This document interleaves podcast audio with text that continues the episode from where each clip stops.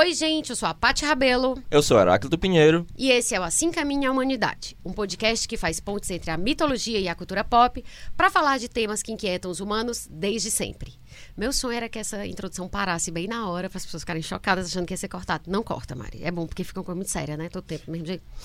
O nosso objetivo é contribuir de um jeito estimulante e divertido para ampliar a conversa sobre mitologia, mostrando como os mitos nos ajudam a entender e a agir sobre as nossas vidas. O Assim Caminha a Humanidade tem o apoio da TV O Povo, emissora educativa da Fundação Demócrito Rocha e parceira do canal Futura no Ceará. O conceito central da psicologia analítica é a individuação, processo psicológico de integração dos opostos, incluindo consciente e inconsciente. Ou, como dizia o poeta grego Píndaro, em frase mais tarde muito repetida por Nietzsche, tornar-se quem se é. Mas se esse imperativo é tão importante assim, por que não vemos a individuação se realizando o tempo todo por aí? A psicanalista Ana Sui diz algo que sugere uma explicação. Aspas dos paradoxos da vida. É mais trabalhoso sermos quem somos do que evitar sermos quem somos. Parecer com quem se é é para poucos. Fecha aspas e respira, né? Sim, o processo de individuação é algo que nos desinstala, traz dores e oferece perigos. Daí um dos seus símbolos ser a desafiadora jornada do herói. Por outro lado, como advertia Jung, só aquilo que somos realmente tem o poder de nos curar. Ai, que coisa pomposa, né? Antes de mais nada, quero saudar jogar confetes, né? E ficar dizer que estou muito feliz, e o Heráclito também, no nosso convidado, Fernando Henrique, que você já conhece do episódio de sincronicidade, que por sinal as pessoas amaram. Adoraram. Eu tô até chocado até hoje. É. Por quê? Por quê? Com o fato da audiência, as pessoas terem gostado. Com um tema tão doido quanto aquele. Vocês têm toda a razão, porque sincronicidade é uma coisa tão surreal quanto grego ou russo, estudar grego ou russo. E as pessoas amaram. Amaram, amaram, amaram. Agora eu entendo como é que o Jung se sentia sem saber quem lia os livros dele, porque não eram os É psicólogos muito- nem os professores universitários. É muito louco. Principalmente porque ele é meio maldito, né? Essa coisa toda é meio maldita na academia. Então, é- mas as pessoas adoraram, elas adoraram mesmo. E aí o Fernando Henrique é psicólogo clínico e professor de psicologia analítica. Eu tô péssima hoje com as pronúncias. Do Instituto Dédalus, que você já conhece, que é do Heráclito e da É. Ana Caracas. É, inclusive a Ana a gente deve chamá-la qualquer dia. É, seria bom. ela falou que não estava podendo por causa de alguma coisa, mas era A gente legal. tá e ela é aumentando ótima. as coisas lá no instituto e Ela tal. é aí ótima, vai- ótima. E o Dédalus a gente meio que tá fazendo, tipo, é, é, branded content. É, branded content. né? né? Fernando, muito obrigada por estar aqui de novo. Tô adorando, como eu já te falei, adoro, te adoro, te acho massa. Ah, você disse pra todos. O Getúlio disse, né? Digo mesmo, porque aqui só vem gente massa. né? Mas é isso. Então, o Fernando veio falar com a gente sobre individuação, que foi um tema que foi dica da Paulinha Serra. Dica não, foi uma, uma petição, praticamente. Isso, a Paulinha Serra pediu, e não dá pra gente cumprir com todos os pedidos, porque a gente tem poucos programas, né, pra muitos assuntos, mas é fundamental esse tema. Inclusive, o Heráclito é, fala muito disso, a gente já tangenciou em outros programas, mas, claro, merecia um programa só para ele, né? Só para esse tema. Então, é isto. E aí a gente vai começar com o Heráclito fazendo um pequeno prolegômeno, né? Para usar uma palavra da charge, sobre o assunto. E aí depois a gente vai desenvolvendo coisas até chegar em duas horas depois, porque hoje o tempo é curto. Pois é. Então, diante desse nosso tempo curto, eu queria só deixar algumas coisas mais claras para os ouvintes e para todas as pessoas, porque assim como tudo que o Jung escreveu e falou, é, e pairam muitas mistificações e muitas bobagens e muita coisa idiota que o povo diz, faz-se muitos espantalhos, né? E os piores inimigos do Jung são os Jungianos, né? Assim, é um negócio muito impressionante. Graças a Deus que eu sou Jung, não Jungiano, né? Como É, ele mesmo já disse. dizia, pois é. Muito bom. E aí o que acontece? Eu queria lembrar de uma carta que o Jung escreveu, acho que para Yolanda Jacobi, né? Que escreveu um dos primeiros, o primeiro livro de introdução à obra dele. E ela corrige algumas, e ele corrige algumas coisas, alguns problemas apresentados nesse livro.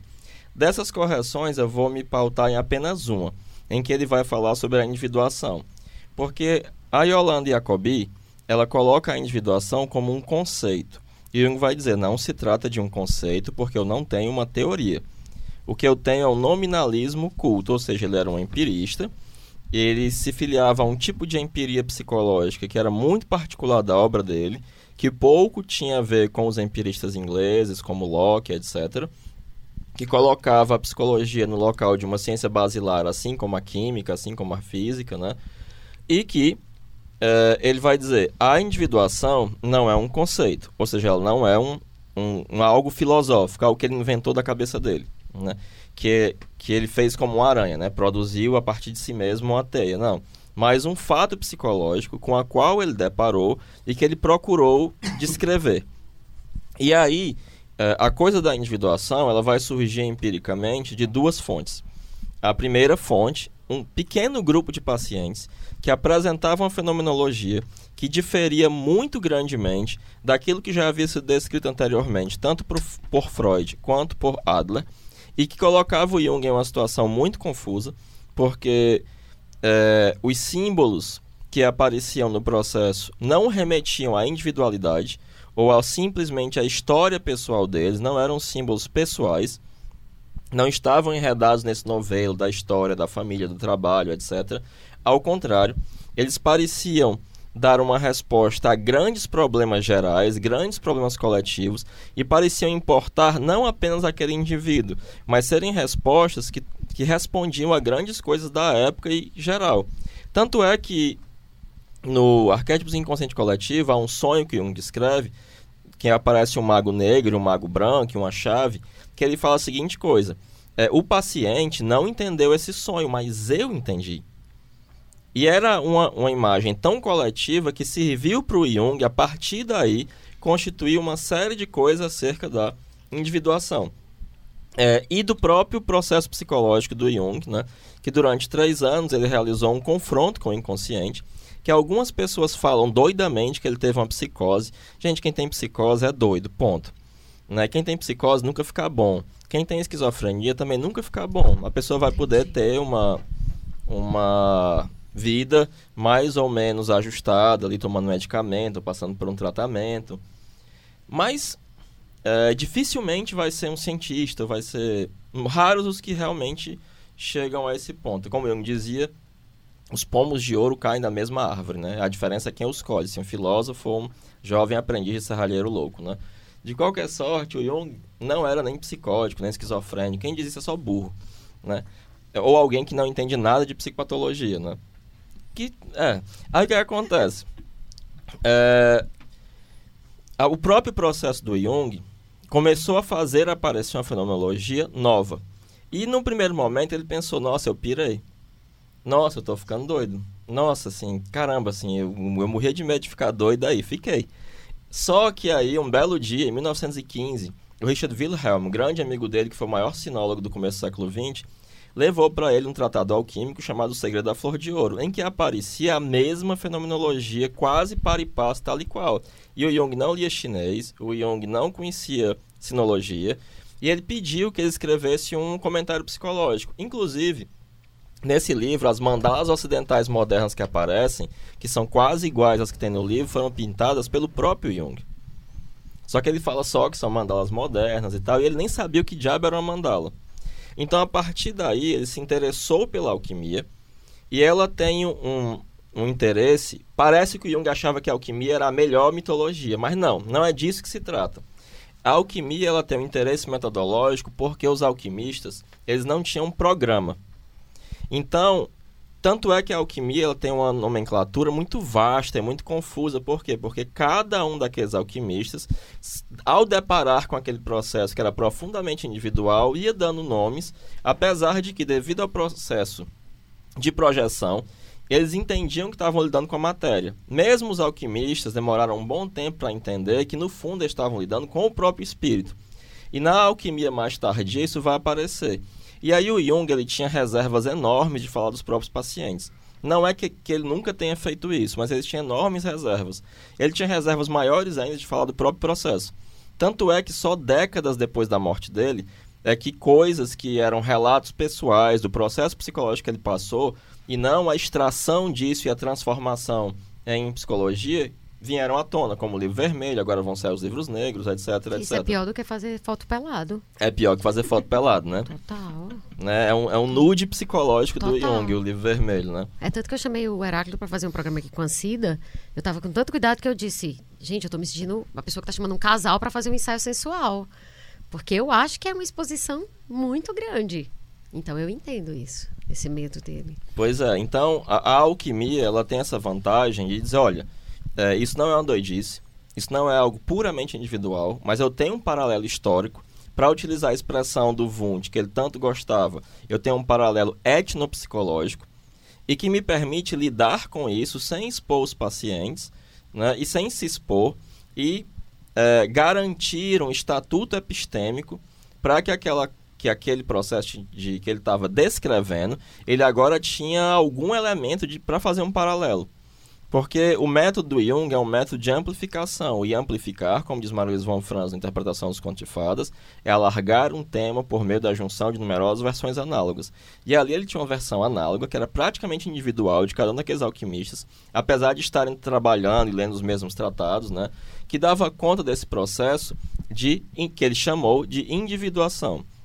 O termo individuação já existia em alemão, na filosofia. Hegel usa esse termo, mas ele usa de uma maneira bem diferente de Jung. E aí, hoje em dia, tem uma galera doida que vai pegar essas, esse mesmo uso das palavras e dizer que o Hegel e o Jung, mas é doidice, é só doidice. É, porque para o Hegel, por exemplo, individuação é assim: eu tenho a necessidade humana de habitação. Aí eu tenho as casas do Ceará, aí eu tenho a casa da Pati. Isso é individuação. E não tem isso é um conceito bem é, pequeno em Hegel, né? Mas o, no Jung isso é um conceito central. E mais, a individuação é um negócio que está acontecendo aí todo dia, não sei o quê. Não. É, o Jung dizia que menos de 10% dos pacientes dele apresentavam a fenomenologia da individuação. Eu fico muito engraçado vendo esses doidos falando, né? Porque parece que eles não têm clínica. Porque se você tem clínica, se você atende as pessoas, você vê que, por exemplo, as pessoas fazem uma confissão mais ou menos completa, os sintomas desaparecem, ela vai para casa, guardada por Deus. Ela mesmo diz: Não, deu, entendeu? Valeu aqui para mim, falou. Cessa aquela, aquele interesse. É, ou né? então aquele problema bem freudiano, bem sexual, se resolve, a pessoa, pô, massa, tu se garante, eu vou aqui. Pouquíssimos pacientes, realmente, aí o povo toma isso como um grande cavalo de batalha, né? Então, é, essas são as coisas que a gente precisa ter claro a princípio. Tu né? tá dizendo Primeiro- que pouquíssimos pacientes chegam a esse ponto. Exatamente. Até o Jung achava que o processo de análise ele já estava uma espécie de amadurecimento artificial. Que muitos dos fenômenos que aconteciam em análise seriam extremamente raros de acontecer fora de análise. Como se fosse uma incubadora. né? Exatamente, exatamente. Claro, né? e o primeiro que tem que passar por isso é o analista, né? Antes dos analisandos, né? Então, se você pressupõe que os analisandos estão se individuando, é que você também pressupõe o mesmo de você, né? E será que a gente pode dizer isso, né? Eu acho que é muito complicado. Mesmo o Avon Franz falava do quanto os junguianos tinham dificuldade de entender a individuação, porque eles esperavam um modelo, né? Então você diz, mas como é que isso é uma individuação? E ela dizia, por definição, é diferente para cada pessoa, né? Sim. Assim Então, como o processal químico. É, então assim, é muito doido, né? Você dizer assim, ai, porque os pacientes estão se individuando, eu estou me individuando, todo mundo... mas assim, e o que é isso, né? Sim. E às vezes a gente não consegue nem dizer o que é, quanto mais dizer se os outros estão passando por esse processo ou não, né? E A, aí, a Bárbara Hanna, ela diz uma coisa muito interessante, né? É, que ela disse que a personalidade do Jung era tão sui generis, tão sui generis, que ela disse assim, olha, esse negócio que não fala de individuação, eu, se não o tivesse conhecido, eu acharia que era só uma doidice que ele estava mentindo. Eu Sim. só acredito que isso existe porque eu conheci o Jung. Sim. Se eu não tivesse. E o, o, o Sonu Chandazani. Não é o Sonu Chandazani, é um outro historiador da psicologia analítica. Ele fala que tem uma diferença brutal entre os analistas dos Estados Unidos da Europa que conheceram o Jung e dos que não conheceram. E tinha uma galera que só olhava pro pessoal e no final dizia assim: não, mas o Jung, sabe, isso aí é doidice, porque Dr. Jung nunca ia. E pra outra galera, não, cara, isso aqui. Porque parece que o testemunho da personalidade do Jung, como alguém que de fato passou por esse processo, era o argumento mais eloquente de todos, assim. Sim. Tanto é que marcava uma, uma cisão da, da galera que conheceu e conviveu com o Jung para os, os analistas de terceira geração que de fato não tiveram esse contato. E de fato tem algo muito esquisito, uma espécie de uma transmissão de uma galera que. é, porque eu acho que um dos junguianos mais massa que eu conheço, que eu considero de verdade, é o Walter, que é de Minas, que estudou com a Anísia e que estudou com a Von França. Entendi. Né? É muito doido isso. Na verdade, o próprio caso de, dessa, desse exemplo tão arrastador dele, eu acho que é o exemplo do, de fato do, do, que a gente vê na coisa da individuação, né? Aquela pessoa sai daquele processo com algo que é tão rico para o mundo que tem um, um, um potencial modificador para o mundo. Então eu acho que tanto ele quanto o Kepo, eu não arriscaria falar que o Kepo se individuou porque é muita pretensão, mas eles têm muito essa essa obra, né? Que que quando você passa a ler e, e, assim, não, não, pede que você retire a crítica. Entende o que eu estou dizendo? Não sei se isso faz sentido para vocês, assim. É, o Campbell, inclusive, é, pegou um termo que o Jung usava pouco, mas que traduz muito bem o que é a individuação, é o mito pessoal. Pronto. Perfeito. E aí, eu queria dar a palavra para o Fernando, mas antes disso, só lembrando, Heráclito, que tu falou sobre individuação como não um conceito, mas a descrição de algo que ocorre. Exato. Assim como o arquétipo, né? E, e toda, todas, todas as, os conceitos, entre aspas, né, que o Jung trabalhou. E quando tu falou da alquimia, que as pessoas simplesmente entravam, me parece que era uma coisa de. Elas entravam numa espécie de flow, né? De fluxo que está muito ligada com essa ideia da individuação, essa coisa do fluxo que você entra e, e você está ali no aqui e agora. Isso é, acho que é um pouco metáfora disso, porque a individuação não é uma coisa que acontece e pronto, né? Ela é um processo permanente que se dá até você morrer. E foi interessante tu falar da alquimia, porque gente, depois as pessoas vão entender por que, que isso está conectado, né? Por que, que o Eric está falando de alquimia no meio da individuação, o que, que isso tem a ver, mas aí depois a gente amarra essas duas pontas. E aí, Fernando, agora a palavra está com você. Teu coração está disparado de medo, de vergonha, não, né? Então começa. que, que tu acha, assim? Como é que tu quer? Porque, assim, a gente começou, é, até a gente tinha conversado sobre isso na semana passada, sobre a individuação começar com um processo de ruptura. Lembra disso? Que a gente conversou é, e o Heráclito, isso já rolou em alguma conversa da gente por conta do assunto da mitologia criativa de a, a, individuação ela, ela sempre significar um rompimento com o status quo, né? com essa consciência coletiva, com o que é que é aceito por todo mundo. E aí, como é que vocês pontuam isso, assim? A, a, sempre tendo em mente que, né, essa, essa coisa que eu falei, o caminho do indivíduo, ele necessariamente precisa se colocar no, no, na contramão da multidão, né?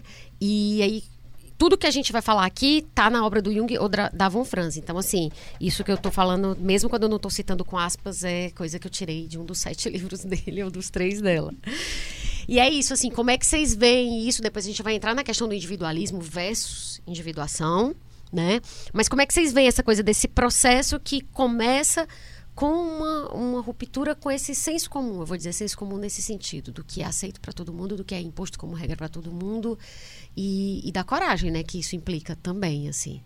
Porque você vai ser taxado de louco ou eu estou confusa. Não, tá certo. O próprio também, o Jung foi taxado foi de louco. Ele fez louco, todo o processo, foi taxado de louco, depois saiu influenciando. Jung né? fala a seguinte coisa: no momento que você colocar os pés no caminho da individuação, todos estarão contra você. E é uma coisa que uma vez falei para os meus, meus alunos, que é assim, é ser quem você é, é supérfluo. É o que coletivamente supérfluo.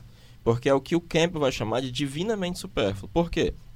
Quando você vai numa faculdade, seus professores têm uma ideia do que é um bom aluno. E essa ideia é uma ideia coletiva. Eles querem que você corresponda a essa ideia. Os seus pais, antes de você nascer, já sabem o que é um bom filho. Né? Se você quiser saber o sentido da vida, pergunte para um padre, pergunte para um rabino, que ele vai lhe dar um sentido coletivo da vida e espera que você se filie a esse sentido. O seu chefe sabe o que é um bom funcionário, ele quer que você corresponda a essa ideia geral e coletiva que ele já tem a priori do que é ser um bom funcionário. E não interessa para nenhuma dessas pessoas o seu caminho individual. Ao contrário, né? O Jung até vai dizer em um texto que eu gosto muito, desenvolvendo a personalidade, que na escola, individualidade é sinônimo de anarquia. Sim. Total. É muito, muito bem observado.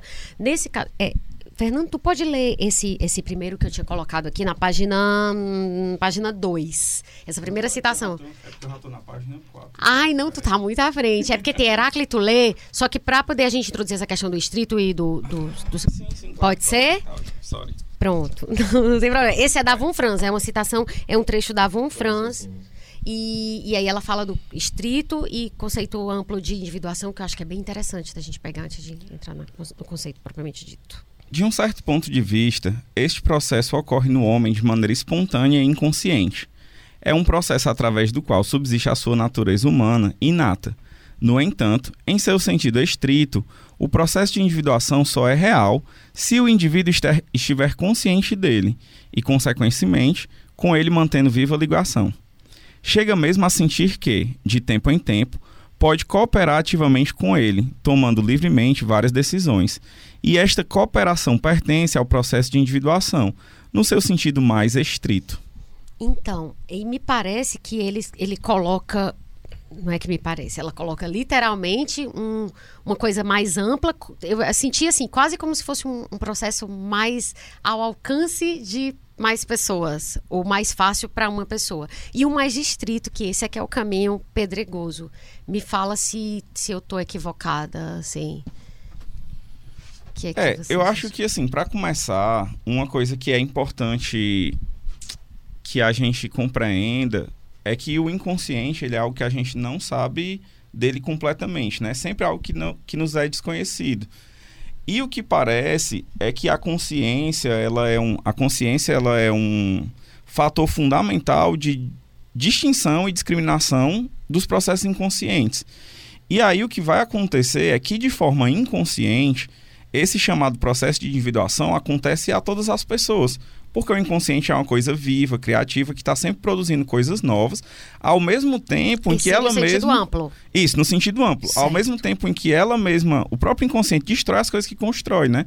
Então há uma falta de sentido porque o inconsciente ele é tomado como um processo da natureza.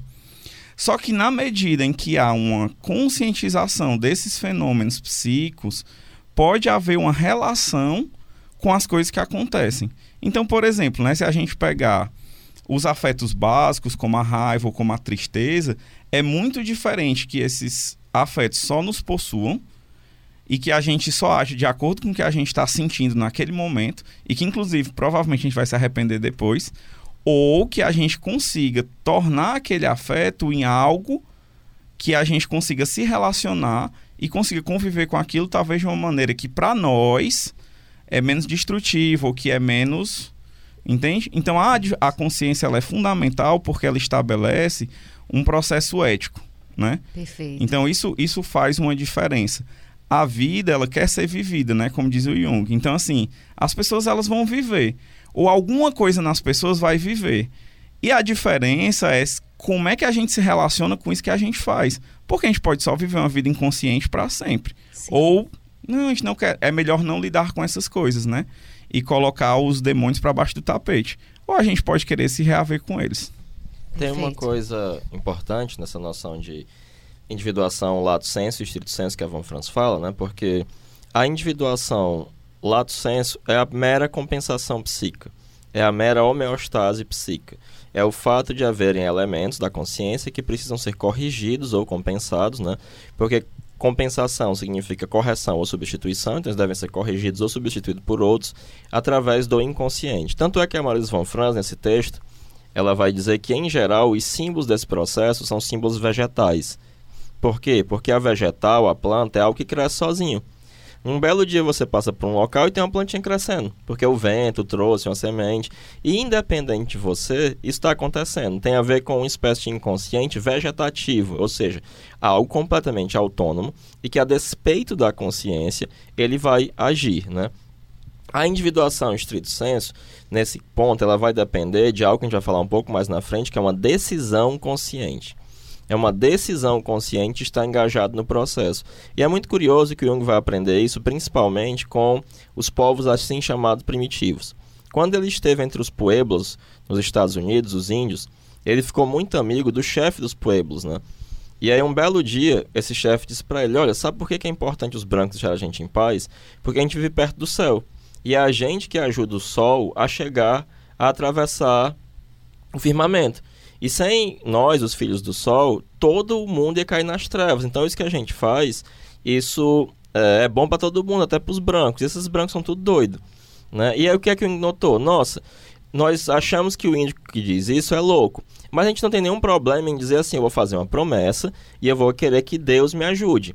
Então, Deus nos ajudar não é loucura, mas nós ajudarmos Deus é loucura. O processo de individuação, ele é justamente nós colaborando ativamente com Deus. Uhum. Ou seja, nós entrarmos em uma colaboração decidida com relação ao si mesmo. Então não, não se tem mais a simbologia vegetal, porque não é mais simplesmente a compensação. Inclusive a compensação cessa. O aspecto puramente compensatório, ele vai aparecer só no momento que você se desviar do, do caminho do si mesmo que você já vai saber o que é está acontecendo. Parênteses, quando tu fala Deus, aqui já para os ateus ficarem tranquilos, né? É, tu tá falando da imagem do si mesmo, que é, é tá falando do arquétipo, Isso, né? porque a imagem do si mesmo pode ser o Sol, pode ser Hashem, pode ser Javé, Pronto. pode ser Mitras, pode ser Buda, pode Isso. ser Alá. Então, né? assim, e, e para quem não acredita em nenhuma figura dessa, é, se a gente, se a falar assim de uma forma puro sangue, seria o arquétipo do si mesmo, tudo Isso, bem. uma espécie de Deus absconditos, né? O Deus no homem. Ou, ou inclusive o Jung ele vai utilizar como um dos modelos fundamentais para a noção de si mesmo a noção hindu de Mahatma, né? Tem a noção de Atman, que é uma alma individual, e a Mahatma, que é uma grande alma, né? É aquela grande alma que, a, que inclusive, é, da qual essa pequena alma faz parte. Sim, né? sim. Um, um detalhe, é, essa, quando tu fala do, da essa coisa do amplo, sentido amplo e sentido estrito, é, na quando tu fala que é como se fosse vegetal, não é à toa que quando a pessoa não está fazendo nada, a gente chama ela de samambaia, né? Sim. É bem isso. Sim. Então, as samambaias, elas estão no processo de... As pessoas samambaias, elas estão no processo de individuação lato, que é esse, deixa a vida me levar. Sim, né? o Jung ele vai inclusive falar, né, que Deus pode criar a natureza, mas só o homem pode criar um jardim. Então, de uma certa forma, a participação da consciência ela dá forma a isso que se vive inconscientemente, né? Sobre a questão da compensação, eu acho que é muito interessante, por exemplo, a gente pensar no terrível problema de puerilidade que a gente vive do nosso tempo, né? E nesse sentido, o arquétipo do puer, ele é uma compensação de uma vida ocidental que já está muito desgastada, né? Então, por um tempo, por dois milênios, a gente viveu sob o signo de Cristo, né? E do cristianismo, e do catolicismo, e depois do protestantismo, blá, blá, blá, blá. Então, há um certo desgaste desse símbolo. E quando o puer ele aparece na cultura, né, como esse herói jovem ou como essa criança divina que vai renovar todas as coisas, nas pessoas isso aparece como uma espécie de quebra com todo tipo de tradição. Então, o nosso tempo, o espírito do nosso tempo é um espírito de romper com tudo que é antigo, para que para se criar algo novo. O problema é que quando você vive isso de uma maneira inconsciente, você só se destrói, destrói os outros, destrói tudo. Porque acaba que a coisa vivida de uma forma inconsciente, ela para o humano, ela é completamente inconsequente. Então o inconsciente se realiza em nós, entende? Sim, Mas a custo da nossa própria vida. sim. E nesse sentido, ter consciência do processo permite que a gente dê uma espécie de modulação ou uma capacidade de dizer até onde nós vamos e como nós vamos. Agora eu entendi Entende? o que o Heráclito me falou do arquétipo do Puer recentemente, quando a gente estava falando de um determinado assunto. Até tu me mandou o livro. Sim, sim, sim. Fazendo bastante sentido, Fernando. É, é interessante que no volume 8 o Jung faz a seguinte pergunta retórica, né? Por que que é, o universo deu ao trabalho de criar o milagre cósmico da consciência, né? Porque sem consciência as coisas vão menos bem. E ele vai dizer a seguinte coisa: quanto mais consciência, mais problemas a gente tem. Porque problema é um negócio que você consegue lidar. Se você está sofrendo porque o seu namorado é um safado, você tem um problema, você sabe o que está acontecendo, você pode ir lá e resolver. Agora, quando eu sou acossado por algo inconsciente, eu estou sendo acossado por um inimigo invisível, contra o qual eu não posso lutar. Porque eu só posso combater um inimigo que eu conheço. Então, o Jung ele vai ter sempre essa noção de uma importância capital da consciência. A questão é que ele também vai ter noção muito clara, devido à psicopatologia, dos limites dessa consciência. Então, não é que ele ataque a, no a noção é, cartesiana de consciência porque ele achava legal ou porque ele era contra a consciência a favor do inconsciente. Ele ataca um aspecto inflacionado e diabólico da consciência, que é a faixa de suas raízes instintivas. Unilateral. E, exatamente. E tenta colocá-lo simplesmente em seu devido lugar, compensando essa unilateralidade, que seria a grande missão cultural da psicologia analítica para o Jung, infelizmente não realizada. Entendi, entendi. Então, no caso, se a gente puder colocar em termos assim, aqueles termos tipo de, de apostila, né? É, individuação para Jung é tornar-se um ser único na medida em que por individualidade a gente entende a singularidade, né, mais íntima, última e incomparável, significando também que a gente se torna o nosso próprio si mesmo. Eu não vou entrar muito nesse conceito ainda, nessa ideia, porque a gente vai falar bastante ainda Sim. disso, no si mesmo ou self, né, que vão ser usados como Selbst, sinônimos. em alemão. E aí, é, por que, que esse nome individuação? Porque ele explica que é, esse processo ele gera um indivíduo, né? Lá em latim, como tudo. Um indivíduo psicológico, ou seja, é alguém que é não dividido. E aí isso até me lembra a questão da neurose, né? Que a neurose é justamente essa divisão. É, deixa eu só, Não. talvez, Sim. fazer uma outra. Uma outra. Tentativa de deixar as coisas claras, né?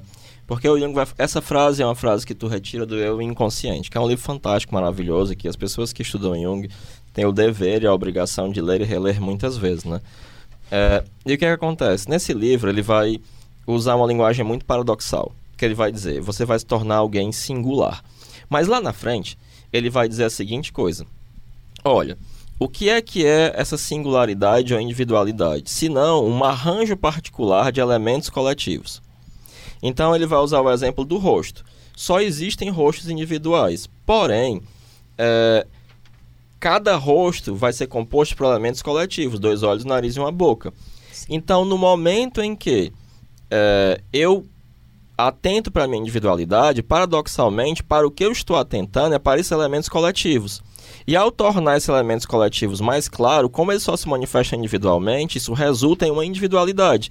Mas uma individualidade que não é o individualismo, que não vira as costas para a coletividade. Ela se separa dela, se torna individual através da aceitação mais plena e reconhecimento mais pleno desses aspectos coletivos, sem ser idêntico a isso, e isso permite uma participação genuína, consciente e plena na coletividade. Se a gente pudesse fazer uma metáfora, seria assim: o fígado, ele não é individualista, porque se ele for o todo o sistema, ele fenece, nem o cérebro. Então, no corpo você tem. Eu, eu sei que eu posso estar sendo muito cartesiana na comparação, mas vamos lá, nós somos ocidentais.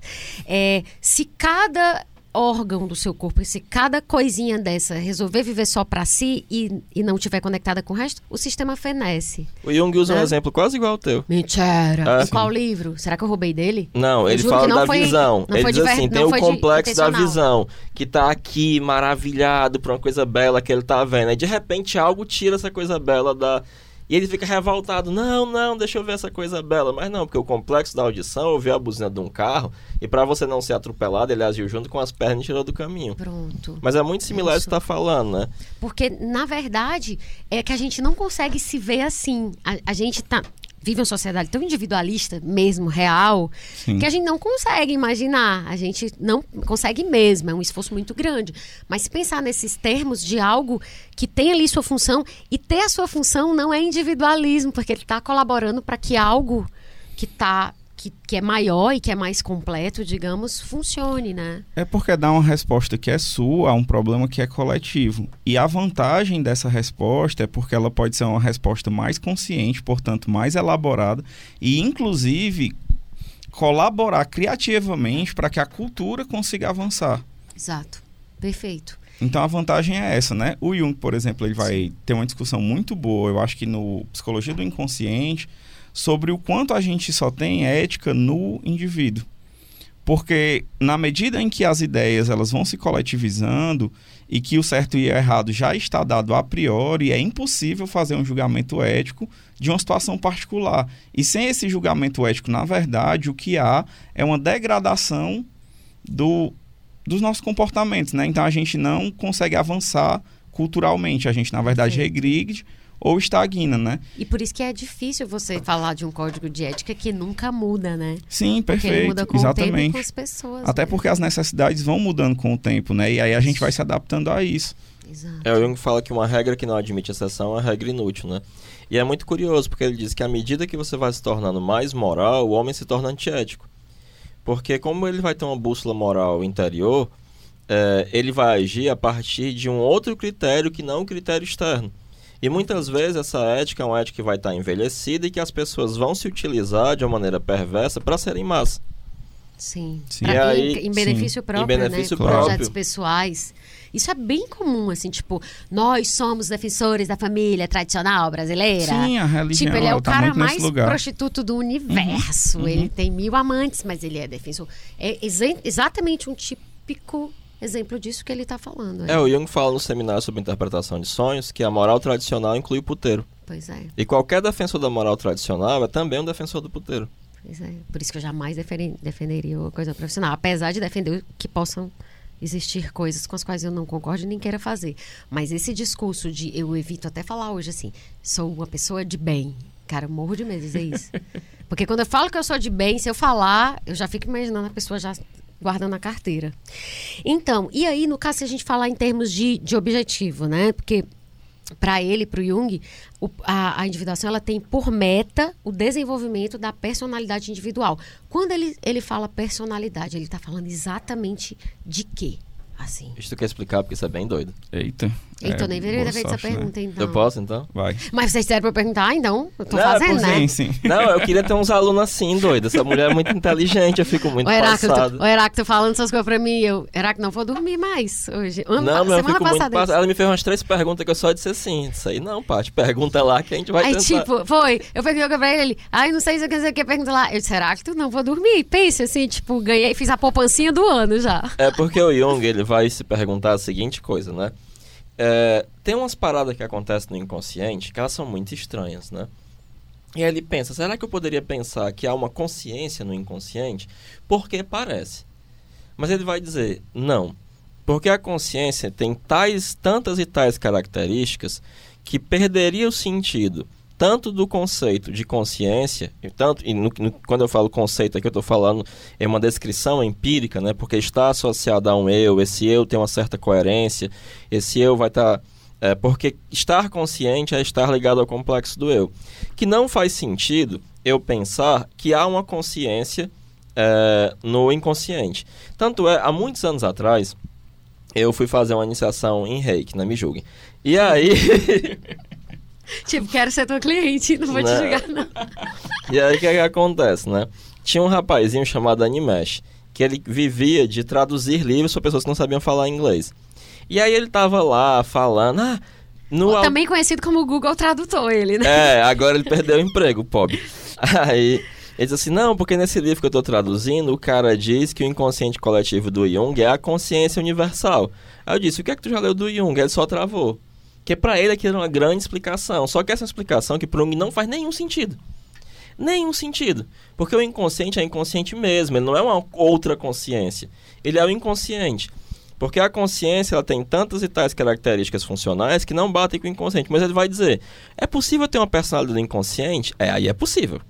Porque personalidade é diferente de consciência. E eu tenho dezenas de personalidades parciais no inconsciente. Nenhuma delas dotada de consciência. Elas são parciais porque elas fazem uma única coisa. Mas eu encontro várias. É por isso que os, que os complexos aparecem empiricamente personificados. Por quê? Porque eles são personalidades.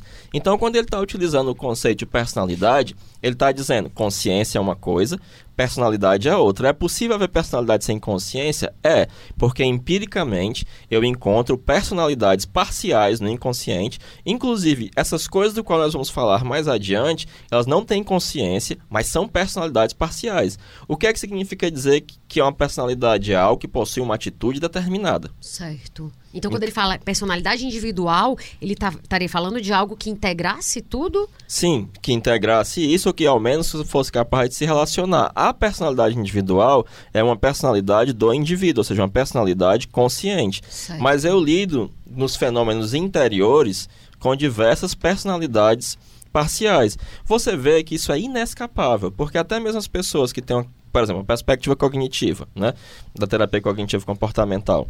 É, quando eu estava fazendo a psicologia, também não me julguem.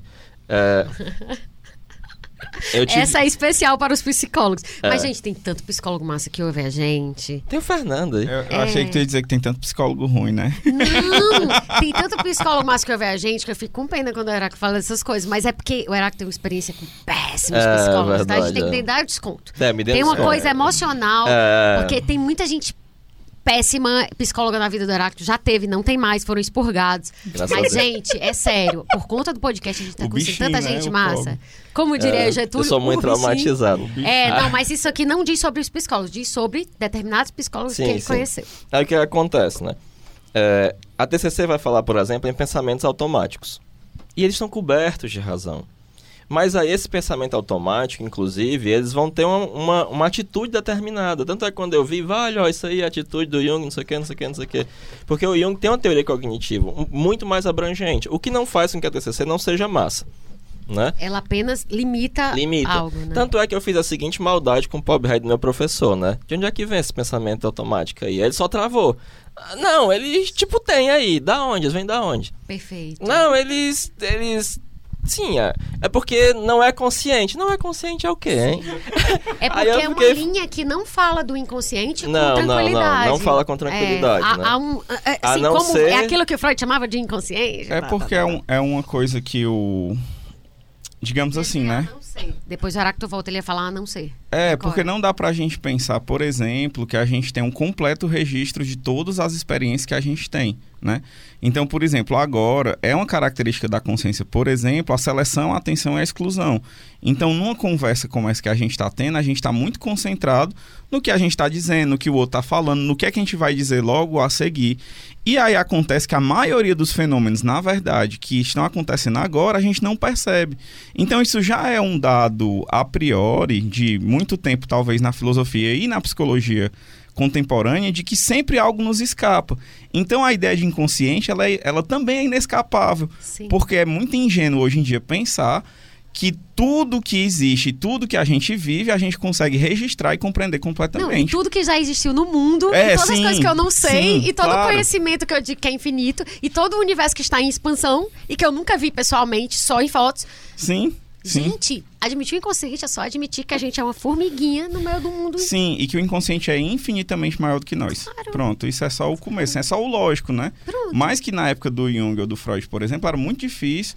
E a ideia de inconsciente sempre foi visto como uma espécie de obscurantismo anticientífico. Sim. Até que a galera, né, assim, teve que lidar Se com os fatos, né? lidou. É, não tem o que fazer. É, o meu, entretanto, é que em geral o pessoal da TCC vai falar de inconsciente quando associado a aspectos neurológicos, quando eles conseguem dar uma base neurológica. E eu só queria fazer, como tu diz, um parênteses, né? Sim, Porque às vezes eu posso ser uma pessoa muito sarcástica, né? sim. É, e eu não tô aqui. Pode em- mesmo? É. todos concordam, todos concordam. Fernando, tu não falava falar nada. não, bichinho. Não. Que é isso. Sim, aí o que é que acontece, né? É, eu não vou ficar aqui responsavelmente criticando outras abordagens, porque todas são passíveis de crítica, inclusive as do, a do Jung, apesar de que ninguém faz as críticas certas, só fazem críticas burras. Todavia, né, uma vez eu conversava com meu analista, inclusive o analista do Fernando também, o segundo, né, e a gente falava sobre uma abordagem que nós dois achávamos uma merda, mas ele me fez a seguinte admoestação, olha... O fulano tá nessa. Não é a TCC, gente, viu? Eu acho a TCC bem legal. Eu sinal. falando aqui perto da TCC só por coincidência. É, não, mas é, porque senão o pessoal vai dizer, olha esse Sim. otário, não quis Não, falar é mal, aí uma, uma, não, era ele outra, tá dando um né? exemplo aqui. Não, não, não, não. É uma bem doida mesmo. Aí, Sim. que é só o que tem. E aí ele dizia, olha, você tá aí dando aula, certo? Eu tô aqui no podcast. E a pessoa tem uma transferência de trabalho com você. E aí aquela pessoa tá fazendo essa terapia X doida. Mas ela estabelece uma transferência com o, terapeuta dela. E isso é bom pra ela. Aí você vai e mexe nisso e não coloca nada no lugar. Total. E aí você está sendo profundamente irresponsável. E mais, a partir da teoria ar- arquetípica, eu sei que a psique não pode ser apreendida por, uma, por nenhuma teoria. E que a alma é algo tão grande que se existe um tipo de psicoterapia, porque ele, porque ele corresponde a uma inclinação. Então, obviamente, no campo epistemológico, a gente pode debater críticas no campo metodológico, mas sem é, é, essa coisa irresponsável, que é muito comum entre psicólogos, né? Eu sou historiador, ainda bem. De... Tá salvo, né? Ele é psicólogo também, eu queria só dizer mentira, isso. mentira. Aí, em Ele nega, mas ele É, se formou sim. recentemente. Ele, aí o tá- que, é que acontece? É, ele na Just- verdade, ele tinha esse trunfo, quer dizer, eu não sou psicólogo, agora ele não pode mais não, dizer tem isso. assim. Eu só me formei pra pessoa não poder dizer que eu não sou. Não pra ninguém dizer que eu sou. Isso é Sim, totalmente sim, errado. total. Mas eu sou Então, prova mas- disso. Não, o que é que- Mas o que é que acontece, né? É porque me enchi o saco com isso. Mas aí o que é que acontece, né? é, esse tipo de responsabilidade, inclusive o Jung nos previne com a teoria arquetípica. Então a gente não pode cometer essa responsabilidade sob peso de não ser junguiano, não estar tá seguindo aquilo que o próprio Jung Sim, falava. Perfeito. Eu acho que essa, essa observação é muito importante. É quase um disclaimer para esse podcast, assim. Mas assim, em todo canto tem muita gente boba, é muita gente boa. Por exemplo, a tem uma professora na UFC que é fabulosa no que diz respeito à TCC, que é a Stefânia, né? A professora Stefânia, realmente muito boa. Ela, assim como eu, ela critica os pessoal da TCC bobo, né? Porque houve Sim. uma popularização maluca da TCC e muita gente transformou em receita de bolo e algo que não é. Sim. Antes de eu conversar com ela, eu agia como as pessoas que agem com relação ao Jung, que Entendi. escuta o Jungiano burro e diz, olha, besteira. Tu conheceu ela faz tempo? Faz uns dois anos. E ela é fabulosa, assim. Então eu passei a ter todo um novo respeito quando Entendi. eu conheci uma pessoa de verdade. Então. Em vez de só aquele preconceito é, contra exatamente, exatamente. a coletividade. Do... Eu tinha muito preconceito com o Reich. É um dia um dos eu maiores. Dizer que tu ia dizer que era comigo. É, com a parte rabelo, tinha um preconceito. Não, eu tinha um grande preconceito com o Reich, apesar de ter lido um livro do Reich ter achado fabuloso, que é o que ele fala sobre o nazismo. Mas aí eu estava tomando um café com o Alto Filho, que é um dos maiores intelectuais do Ceará, que são os maiores intelectuais do Brasil, e ele disse que passou 10 anos estudando Reich. E que gostava muito e achava interessante. Cara, isso. é isso que eu acho. Isso que pega para mim, que hoje eu já assumo tranquilamente. Quando eu digo assim, ah, eu quero convidar a gente para ir pro podcast que seja massa. Eu não quero saber o, o tanto que a pessoa sabe, eu quero saber depois. Quero... Justamente por isso. Porque esse fator emocional, ele é definidor para a forma como a gente se relaciona com as coisas. Mas é importante que pelo menos a gente esteja claro. Se eu não for com a cara do Fernando, eu, eu vou ter muito mais dificuldade para ouvir as coisas que o Fernando tem para me dizer, entende? Mas quando eu for julgar a obra do Fernando, eu tenho que ter cuidado para que eu não julgue só porque eu não gosto do Fernando. Claro, se fosse eu, o acho, caso, eu né? acho que um problema no geral é porque a gente tem uma cultura de uma superficialidade na psicologia, né? Então as pessoas há, há um certo é, entendimento de que basta você repetir certas fórmulas e aí tá tudo bem. E na verdade a psique é só um negócio muito desconhecido e muito assustador. E quem atende sabe o quanto a gente vê muitas coisas bizarras dias após dia. Então é muito importante que haja um compromisso ético e profundo de entender assim que a gente está lidando com talvez a coisa mais difícil que existe no mundo. Sim. Isso é muito real. A psicologia não é assim uma brincadeira, né? Não é um, não é um diletantismo intelectual ou um certo jogo de palavras, né? É a vida a gente lida com a vida das pessoas, né? Total. Então é preciso que se dê uma resposta séria e profunda a isso. Deixa eu só contar uma última anedota, né? Sim. É porque às vezes eu critico o povo da, da neurociência, né? Aí a Paty fica tiririca é, comigo. Hoje, Heracto, hoje é o dia do meia-culpa, eu tô amando. Adorando. Não, mas é porque tem certos discursos que vão reforçar a ideia de que a psique é algo de saboroso no cérebro e pode ser explicado por isso, né? Como dizia o Jung. Então eu vou só contar uma anedota que aconteceu com um analista muito não com um analista muito conhecido aqui da cidade, mas com a esposa dele que estudava psicologia hospitalar que ela estava no hospital, numa reunião multidisciplinar, e quando ela terminou de falar algo concernente à psicologia, o médico só se levantou e disse assim: Nunca vi ninguém morrer dessas besteiras psicológicas. E quando ele me contou essa história, ele disse assim: Eu teria me levantado e disse: Meu irmão, eu já vi inclusive matar gente pela besteira psicológica. Então você cala sua boca. O problema é que a maioria dos psicólogos são frouxos. Eles não têm coragem de levantar e, a partir da própria epistemologia, dizer isso é besteira. Não só morre, como mata mata a família todinha, faz um monte de coisa e tal, né? É, e quando eu falo contra essas coisas, eu falo contra o exagero dessas coisas. Inclusive, eu acho importante que tenha neurociência. O que eu acho complicado é a neurociência de substituir uma discussão propriamente psicológica e ter um local desmedido na cultura, porque ela é algo de saboroso do Concordo, cérebro. Total. Né? E como a gente está vendo aqui nessa discussão de individuação, a psique humana talvez seja a coisa mais complicada com que o ser humano tem que lidar. Então, e essa coisa do indivíduo, até a gente falava isso, eu não sei se foi contigo que eu falei na semana passada, duas semanas, nessa pesquisa, que é tão pessoal, pessoal no sentido de irrepetível e transferível, quanto a impressão digital. Foi contigo, eu acho. Que é isso. Então, assim, não dá para você querer é, é, colocar como se existisse um, uma regra ou um processo que funciona igual para todo mundo. E nisso eu achei legal essa coisa da alquimia, né? Que tu falou que, que isso o, o Jung fala, mas tu colocou aqui em, em termos bem claros, assim, é tão pessoal que eles sequer se preocupavam em dar um nome, sistematizar e dizer. As pessoas até extraíram alguns termos, termos que se repetiam muito, né? Mas com dificuldade. As pessoas que eu tô dizendo, Jung, né? Que parece que comprou todos os livros de alquimia, de não Foi. sei o quê. Do mundo doido. inteiro. Então, assim, é de fato muito pessoal. Você tenta. E assim, e eu me sinto super à vontade para isso, porque eu não sou junguiana, não sou da TCC, não sou behaviorista, sou nada. Entende? Eu me sinto aberta a ouvir o que, que esses doidos todos têm para dizer. Entende? E eu vejo as limitações dentro da- do que eu posso, vejo as conexões. Você vai ler Skinner pro próximo episódio, gente, né? Vai, vai ter uma coisa do de behaviorismo. O sinal foi supervisionado por um behaviorista. Pois então, quem é você para julgar, né? Me julguem, me É, julguem. Então, assim, mas você leu o behaviorismo, aí você diz assim, cara, e ele vai estar aqui no nosso podcast, Vai. no próximo episódio. pô, o cara fala um monte de- Ricardo, fabuloso. fala um monte de coisa que tem sentido, mas hoje eu olho também para ler o Skinner, como não, não seria há cinco anos, eu olho e digo, cara, faz sentido muita coisa, mas tem limitações. Tem coisa que ele não tá alcançando. Tá. Entende? Quem sou eu para criticar Skinner? Tá, ok, mas que é meu eu falo o que eu quiser, né? Mas enfim, mas vocês estão entendendo o que eu tô dizendo? Que eu tô. Aham. É assim, eu acho que e isso é que é o grande barato da coisa, sabe? É você olhar e dizer, pô, essa teoria, o que, que ela me diz? Cara, não é possível que isso não vai te ensinar nada, sabe? Talvez se não te ensinar, seja a limitação tua mesmo, assim, né? Que não tá conseguindo enxergar nem ver, nem ouvir. Bora voltar, bora voltar. Então, vamos mas aí voltando, eu tenho ódio, porque o Fernando só vem quando a gente tem pouco tempo, mas um dia a gente ainda vai gravar um programa de quatro horas. Quatro horas, vai dar certo. É, mas é isso falando, né? Que quando esse indivíduo passa por esse processo de individuação, ele não fica individualista, ele se relaciona ainda mais com o coletivo, né? É como se ele. De maneira mais intensa e verdadeira. Isso, exatamente. E aí a gente já pode passar, Heráclito, eu acho, para a gente poder contemplar a coisa toda. Eu acho que é melhor a gente passar para a diferença entre individualismo e individuação. Vamos falar dessa diferença para ficar bem marcado que individuação não é o Jung sendo parte do projeto capitalista ocidental. É. É, eu acho que a primeira coisa, talvez, que a gente possa colocar como um ponto de partida, né? É, a Von Franz ela tem uma entrevista que ela vai falar do Pauli, né?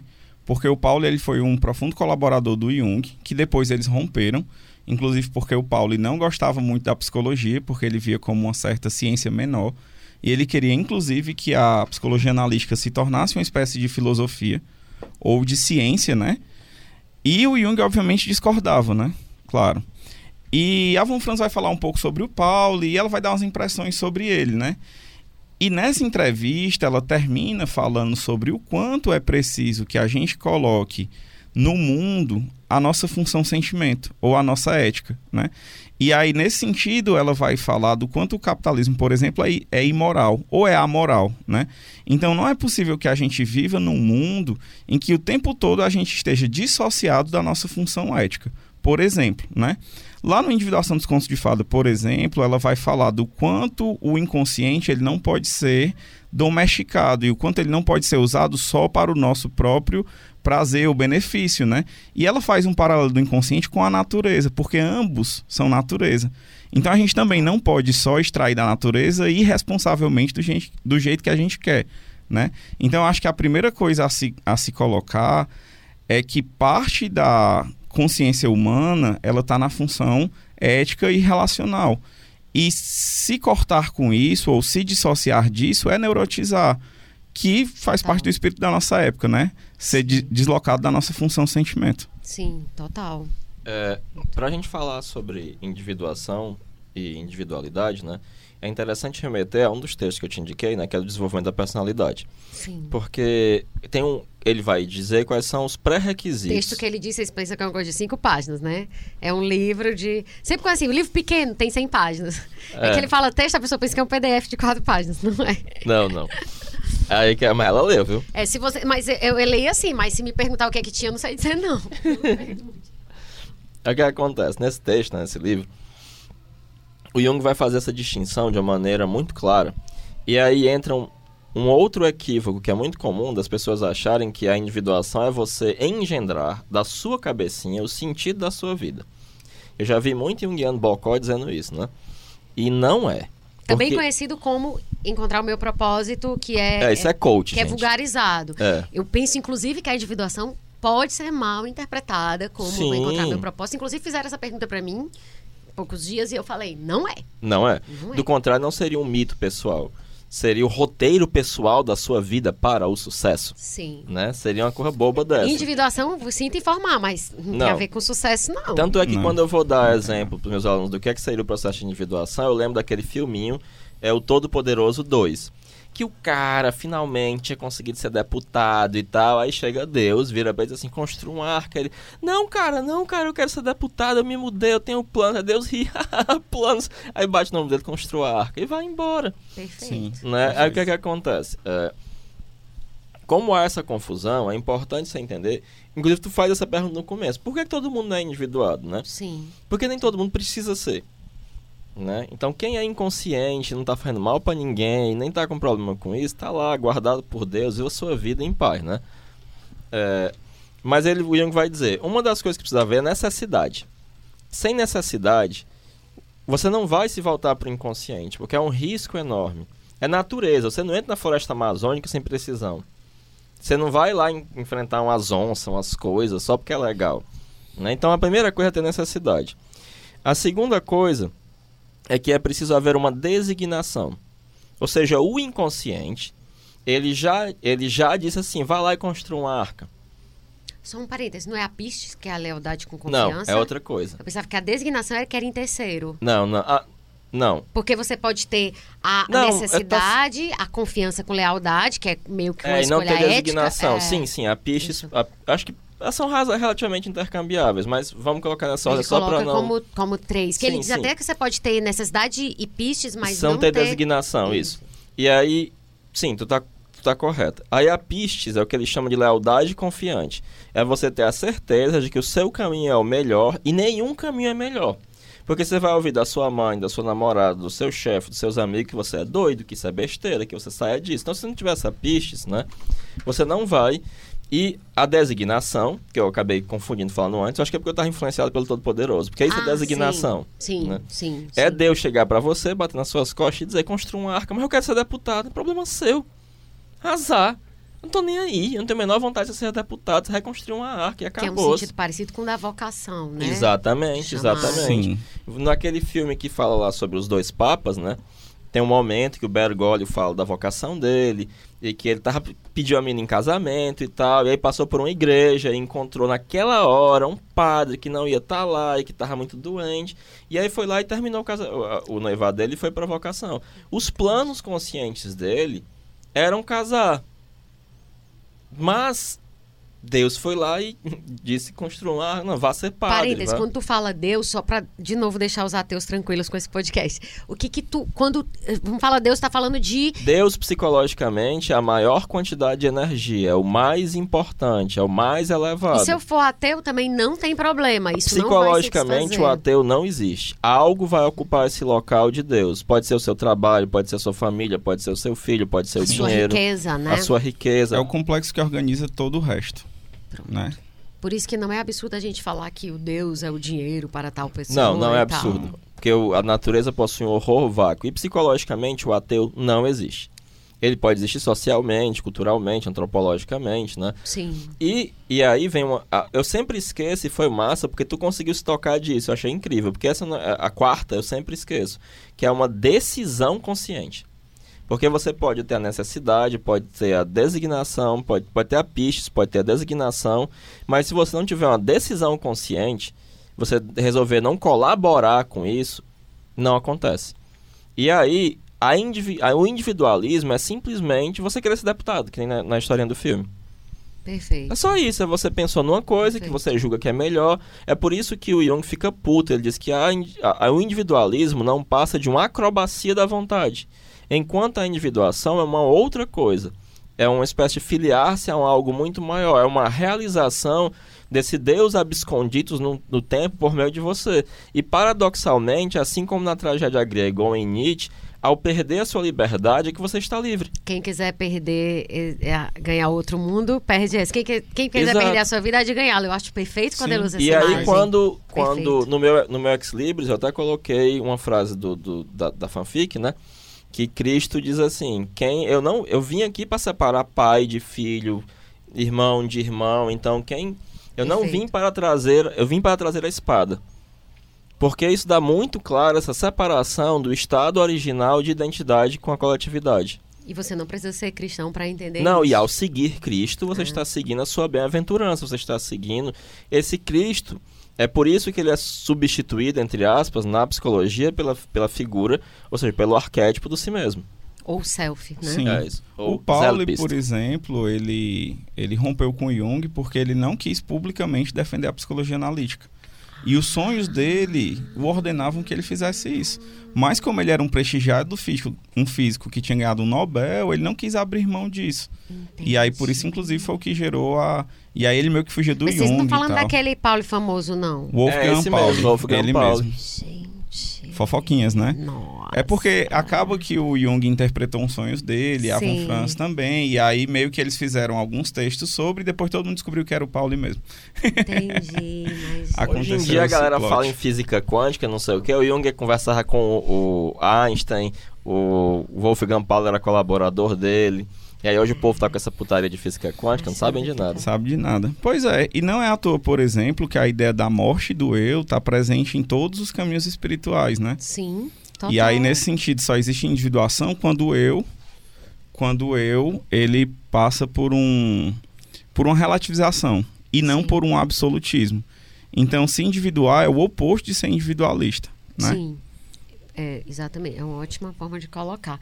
Quando a gente fala, aí vem aqueles momentos em que eu vou falar uma coisa e me esqueço e eu já sei que isso é pegadinha do inconsciente, mas tá tudo bem. Ah, me lembrei da coisa do da que pro Jung essa individuação é uma exigência psicológica imprescindível. Ele fala como que vocês colocam isso em, em que termos assim?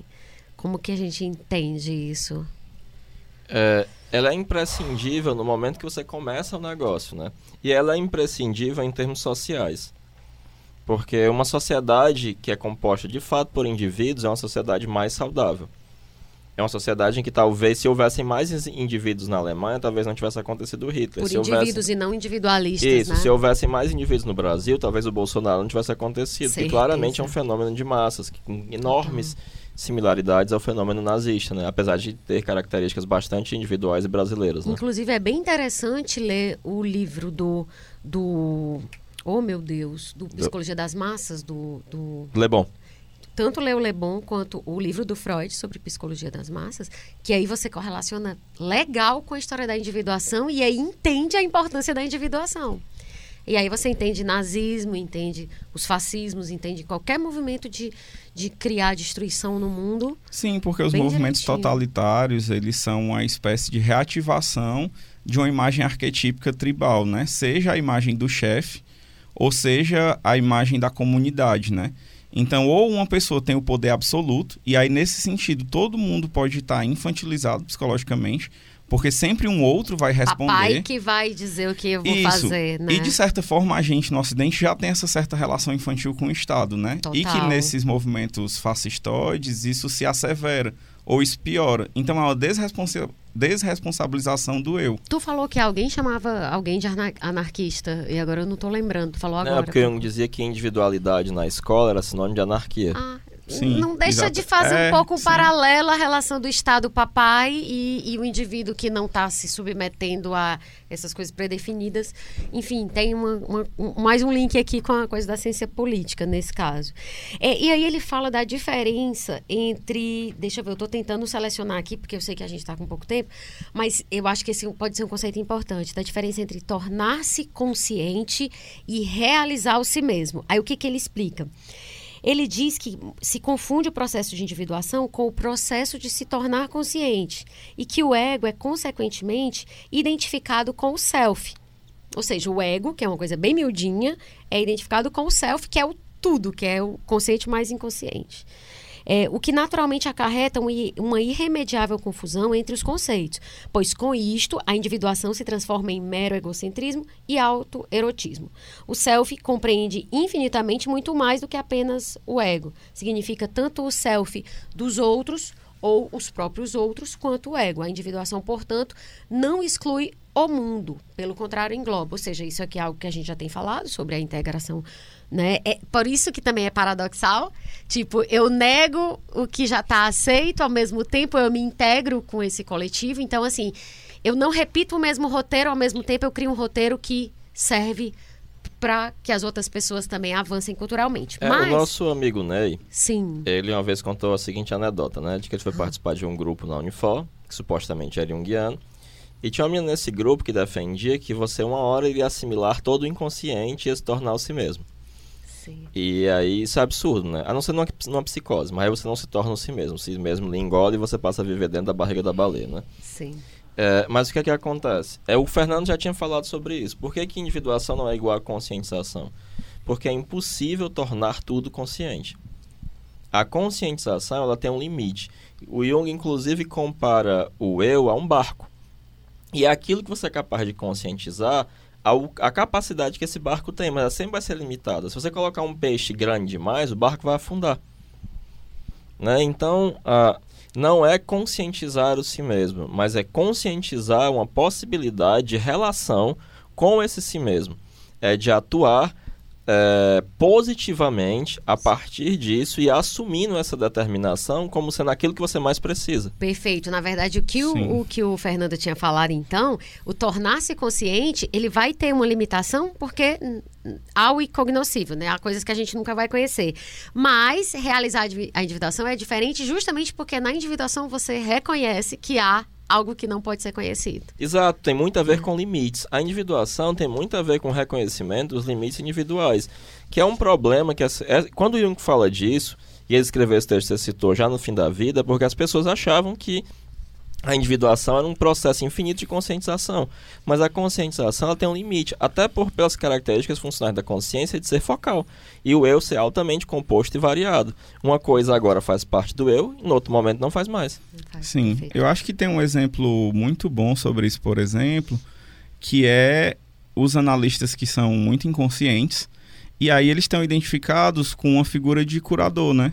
E aí o que acontece na verdade é que quando o analista está possuído por esse furor curandes, ele não só vai acabar com a vida do analisando dele, como a dele mesmo. então, se você não tem consciência do processo que está se engendrando na análise, o normal, na verdade, é que o inconsciente vá mastigando a sua vida e a do seu analisando, inclusive, né? Tanto que o pessoal da psicanálise tem uma frase muito boa, que é assim: é, se diz coletivamente que hoje em dia todo mundo precisa de análise, né? E o pessoal da psicanálise diz assim: Deus me livre, né? Ou o inconsciente que nos livre. Porque um mau analista, ele só piora as coisas infinitamente mais do que a, a não terapia. Então é melhor não fazer análise com pessoas, né? Do que você se meter num processo que só vai ser terrível para você e pro- Agora tu falou inconsciente que nos livre, Deus nos livre. Pronto, é uma boa forma de colocar a questão. Aí atende aos dois públicos, sim, né? sim, exatamente. E, e aí tem uma coisa que é, é interessante, que é, retomando, Heráclito, que tu falou sobre a de- necessidade, porque significa é, é, os três elementos que, que são as possibilidades, né, as condições né, de, de, para ocorrer a individuação. A necessidade, a pistes e a designação. E, aí a é- decisão, e a decisão consciente. e essa coisa da designação, ela tá muito ligada é, à, à palavra destino, que é uma palavra que volta e meia ela aparece aqui no podcast. E aí eu fico, ai, destino, existe, não existe, lá, lá, lá. Talvez o que seja interessante é a gente deixar de novo, porque já foi feito isso algumas vezes, claro qual é a visão de destino do Jung. Porque aí eu vou pegar isso a partir de uma frase que ele fala. A vivência dos opostos nada tem a ver com a visão intelectual, nem com a empatia. É mais aquilo a que poderíamos chamar de destino.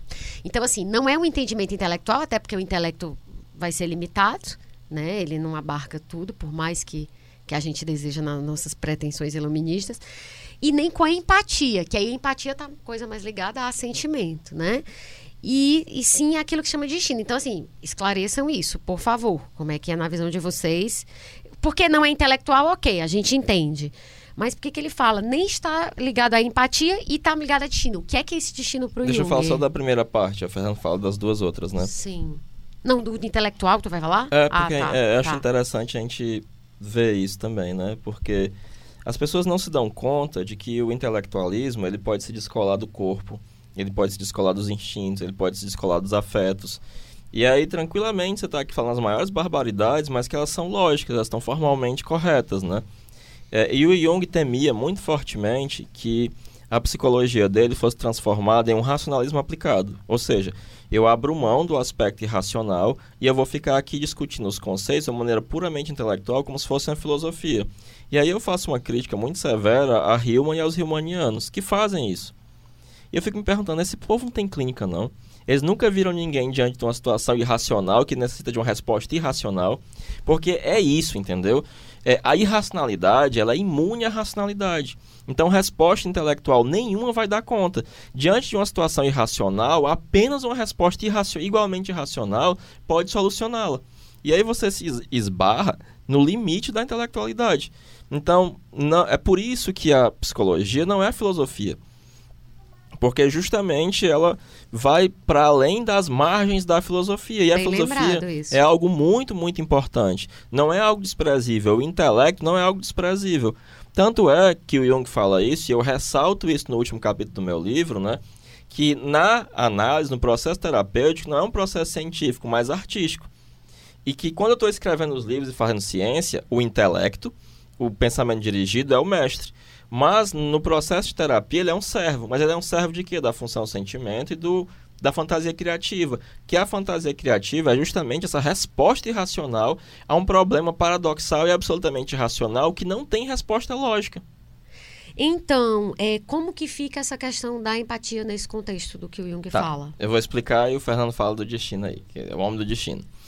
É, é, o Uber, né? Senhor do Você destino. chegou ao seu destino. Eu acho tão profundo aqui. Eu acho que eu tô no Senhor dos Anéis quando é. o Uber, quando o, o, Google Maps fala, né? Cara, Você devia, chegou ao seu destino. Devia ter uma música devia ter uns épica. trovões. É. é. Dr. Doom. É. Eu acho é que, gente, eu nunca consegui isso na minha vida, chegar ao meu destino, e agora esse aplicativo me coloca o tempo todo. Pois é, mas aí o que, que acontece, né? Uhum. É, os Jungian Bocó, não vocês que estão nos ouvindo, obviamente, não de vocês é Porque Bocó. vocês não. Não, não vocês são fantásticos, vocês nos escutam aí.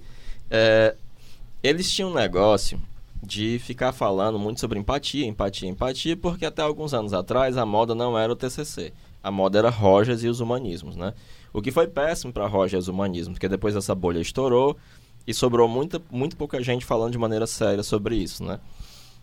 Eles eram tipo os coaches da, é, coaches da época. Não, não, eles, o coach é um negócio Porque bem foi uma bolha, né? Porque é, sim, foi... mas eles eram uma coisa de verdade, entendeu? Ah, o Rogers tá. é uma coisa, certo?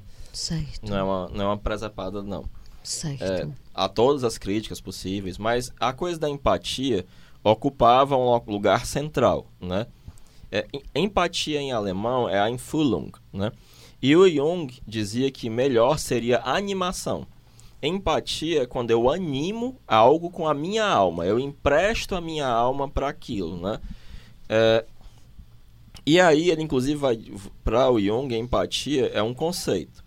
Empatia é a maneira como a extroversão age. O extrovertido é empático e o é, introvertido é abstrativo. Ele vai dizer, a empatia na clínica se chama transferência. Certo. A transferência é um tipo de empatia que ocorre na clínica, né? Por que, que a individuação não tem a ver com empatia? Porque eu não vou emprestar minhas alma, minha alma para os outros. Eu vou entender que a minha alma é minha, a dos outros é a dos outros. Não ser empático é você não animar os outros com a sua alma, com as suas expectativas. É você reconhecer a individualidade do outro enquanto diferente da sua. Enquanto, isso, inclusive, é generoso, né? Exatamente. Você permite que o outro... Quando eu sou empático, no fundo, eu, tô, eu não estou me colocando no lugar do outro. Eu estou colocando o outro no meu lugar. Porque sou eu que estou emprestando a minha alma para ele. E a individuação não tem a ver com isso. Tem a ver com o seu caminho individual e único. Né? Em que muitas vezes você vai precisar não ser empático mesmo. Você vai precisar virar para uma pessoa que todo mundo diz assim, você precisa respeitar essa pessoa, você precisa amar sua mãe, você tem que dizer, você é uma desgraçada que acabou com a minha vida, e meu caminho é esse, você que se exploda. Como na, no, na, na história do Parsifal, ele chega para a mãe e diz, você é cavaleiro, meu destino é ser cavaleiro. Ela, não vá, se você for morrer, pois morra. E ele vai, e olha para trás e a mãe morre. Que na verdade era o que ele queria mesmo, né? Exatamente. Então, a mãe dele faz todo um esforço para que ele não seja cavaleiro, leva ele para a floresta, porque o pai e o irmão morreram por serem cavaleiros. Só que ela não tem o direito de decidir o destino pelos outros. Ninguém tem. Sim. Sim. A Von Franz é que fala que o Jung normalmente não. É, que o Jung ele tinha um movimento, ele possibilitava que as pessoas passassem pelo sofrimento delas. E o Jung não fazia um esforço de aliviar o sofrimento das pessoas, porque o Jung não tinha como saber se aquele sofrimento que a pessoa estava passando não era necessário e fundamental para o que ela precisava compreender ou, ou, era o caminho de amadurecimento dela, né? Muito né? bom. É por isso que no Oriente, por exemplo, é maldito você ajudar os outros. Porque as pessoas precisam passar pelos problemas delas. Ah, eu vi até uma, uma, uma historinha sobre isso um dia, que alguém foi ajudar uma pessoa e é uma, eu não sei se foi uma história, eu não sei mais a fonte de nada. e aí a pessoa ficou maldita, maldita. Acho que foi a Regina Casé. Meu Deus, eu tô ouvindo a Regina Casé em um canto. Mas enfim, a pessoa pegou e, tipo, ajudou e ficou maldita, porque ela ajudou o velhinho que tinha que morrer. E aí ele não morreu, ele sobreviveu. Eu não sei se foi a Regina Casé, não. Enfim, mas é uma história bem nessa linha. E aí, é, isso me lembrou, essa, essa, essa ideia que tu trouxe agora, me lembrou uma um, uma frase, um fragmento da Clarice Lispector, que é a Clarice Lispector mesmo, que ela diz que é muito ruim você tirar todos os seus defeitos, que você não sabe qual é o que sustenta o castelo. Sim. Né? E claro. é muito a ver com isso. Nesse caso, não tem a ver com defeito. Mas o sofrimento, ele vai te burilar e se tu não tiver aquelas experiências e não passar por aquilo, tu não vai ser tu. É, essa Então, coisa é da empatia, né? É louco. preciso ter muito cuidado, né? A gente Porque volta já já pro destino. Sim, sim. a, a Sara, né? Uhum. A Sara é minha aluna. E aí, há muitos anos atrás, foi quando eu conheci o Fernando, né? Eu fiz uns cursos sobre interpretação e a Sara tava nesses cursos, né? E aí a gente saiu pra fumar, né? Eu fumo cachimbo, ela estava fumando cigarro. E aí alguém trouxe à baila a, a atitude muito comum dos rogerianos, que é ser, ah, ô, o bichinho, nossa, posso te ajudar, tá bem, tá... Que é ser excessivamente empática, né? Virou, inclusive, uma, uma espécie de, de caricatura, né, dos rogerianos, essa coisa da, da empatia. Aí a Sara virou e disse assim, quando eu vejo o pessoal falando essas coisas, eu só penso que bate na avó. Nossa senhora, mas... Olha, a gente disse que não ia falar mal das outras linhas. Não, né? eu tô falando da caricatura, né? É, Sim, não, mas sim. entendi. Você, rogeriano, meu amigo, minha amiga, você sabe que isso é uma Entendi. caricatura, né? E você também não Entendi. deve gostar do povo que, ai, gente, tudo bom, vamos ser legal com as pessoas, É todo porque mundo vai às se vezes abraçar. isso é só uma falsidade, né? É, às vezes os é só filhos um... da puta precisam de um soco no queixo. É, às vezes é. Concordo. E até porque a sombra da, de, do humanitarismo é a tirania, né? A gente Total. ajuda os outros também para poder controlá-los. Pra estar acima, né? Sim, claro, e é por isso que a gente tem que ter consciência, é por isso que a, a individuação ela é imprescindível, né? Porque senão culturalmente a gente vai estar só se devorando o tempo todo, Total. que é inclusive o nosso estado atual, né? Se, E é por isso que as coisas eu se separem, Pensando, né? não, não, jamais me identificaria com isso que tu tá falando. Não sei, não sei como concordar. Eu É, fiquei lembrando só de uma coisa, por exemplo, que eu Sim. já ouvi o seu Zé falar muito no terreiro, né? Que ele diz assim, é melhor uma cara quebrada do que uma alma quebrada, né? verdade. Então, às vezes é melhor que com uma pequena desgraça a pessoa aprenda o, o que ela tem que aprender do que ela só desgraçar a vida dela como um todo, né? É. Então, às vezes, até as coisas ruins que acontecem no caminho das pessoas são às vezes necessárias, né? E às vezes são coisas terríveis. E a gente não pode também advogar pelo terrível na vida das pessoas. Mas se acontecer, o que a gente pode fazer é acompanhar aquela pessoa até que ela dê uma resposta a isso. Mas é engraçado que tu tá falando essa questão do mal e etc. E eu vi num dos livros do Jung, que eu não vou saber dizer qual, que, que foi desses recentes para esse tema, que ele fala exatamente uma coisa que eu acredito profundamente há- tem algum tempinho.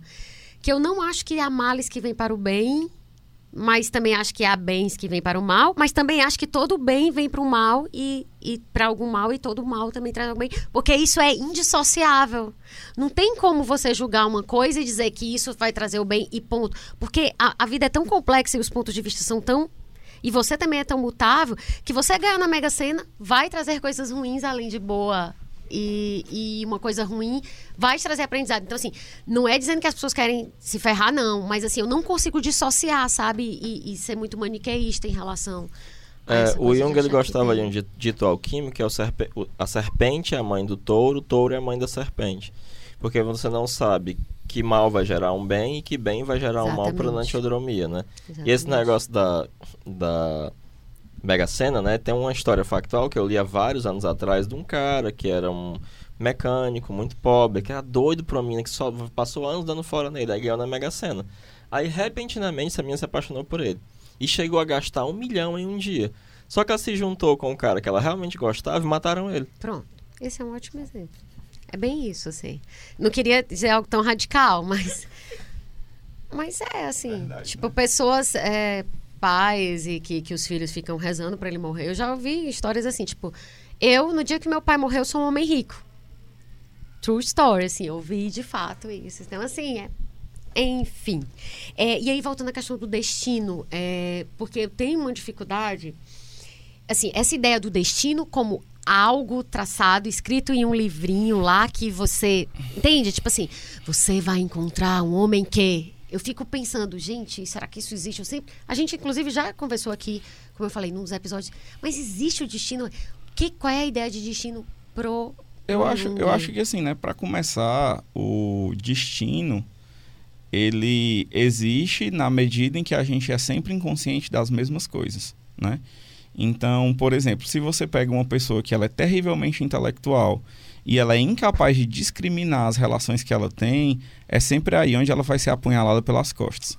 Então, acho que o primeiro destino que a gente tem é pagar o preço da nossa inconsciência, né? Certo. Então, uma pessoa que ela, por exemplo, é terrivelmente intuitiva, ela também vai ser terrivelmente paranoica. Porque a gente, ninguém é Deus, né? Então, o tempo todo, Você quando, que tá quando você agora e tá se confia... identificando, né, Sim, Heráclito? pois é, Você, minha claro. amiga, minha amiga. Claro, não, e isso, isso é muito A modismo... pessoa tá pensando, ele tá me dando uma indireta. Sim, é uma indireta, gente. Faça uma análise, viu? Mas, assim, é, inclusive é um modismo New Age que muito pseudo-junguiano, né? Ou, entre aspas, junguiano, acha que a intuição resolve tudo. E, na verdade, a intuição, ela é um mal terrível. Porque ela dá a ideia para os intuitivos de que eles viveram o que eles não viveram. Ou que eles sabem o que eles não sabem. Então, há um preço muito alto a se pagar pela unilateralidade e pela inconsciência, né? E aí o que acontece é que se torna uma espécie de destino maldito, ou uma espécie de, de no inglês o povo chama de doom, né? É uma espécie de condenação, né? É, você está fadado a viver aquilo, mas isso se deve à sua postura. Perfeito. Né? O próprio inconsciente ele se manifesta de uma maneira destrutiva quando a consciência não quer colaborar com ele. Eu acho que essa é a primeira coisa. Num outro sentido, eu acho que a gente pode falar de destino enquanto possibilidade de realização, né? Ao contrário do pensamento contemporâneo, a gente não é senhor de si. Então, o que acontece é que há certos caminhos que eles valorativamente vão ter outro peso para nós. Então, eu não posso escolher, por exemplo, se eu até posso dizer assim: "Ah, eu vou mudar minha vida agora e vou virar um advogado", certo? Sim. mas eu não posso dar o valor que isso vai ter para mim, entende? Para mim ser psicólogo ou atender as pessoas é uma coisa que tem um valor tal que Sim. torna a minha vida significativa. E Total. talvez ser advogado vá ter um outro valor, um outro peso, e eu não sou capaz de decidir o que vai ter qual valor, Sim. entende? E nesse sentido a gente pode pensar num certo destino psicológico enquanto possibilidade de realização. Então algumas coisas vão me realizar de um jeito e outras de outro. Ah, tá. Então acaba que são certas permanências psíquicas que não tem como a gente. A gente até pode se esquivar. Talvez o, entre aspas, grande sonho da minha vida seja tocar clarinete. E eu posso nunca tocar.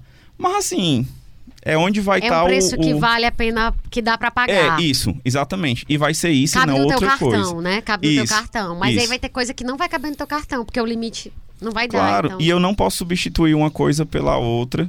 Não posso dizer, não, eu vou criar um cachorro em vez de tocar clarinete. A gente não Entendi. tem essa São possibilidade. coisas qualitativamente que, que, que não dá pra você fazer uma troca.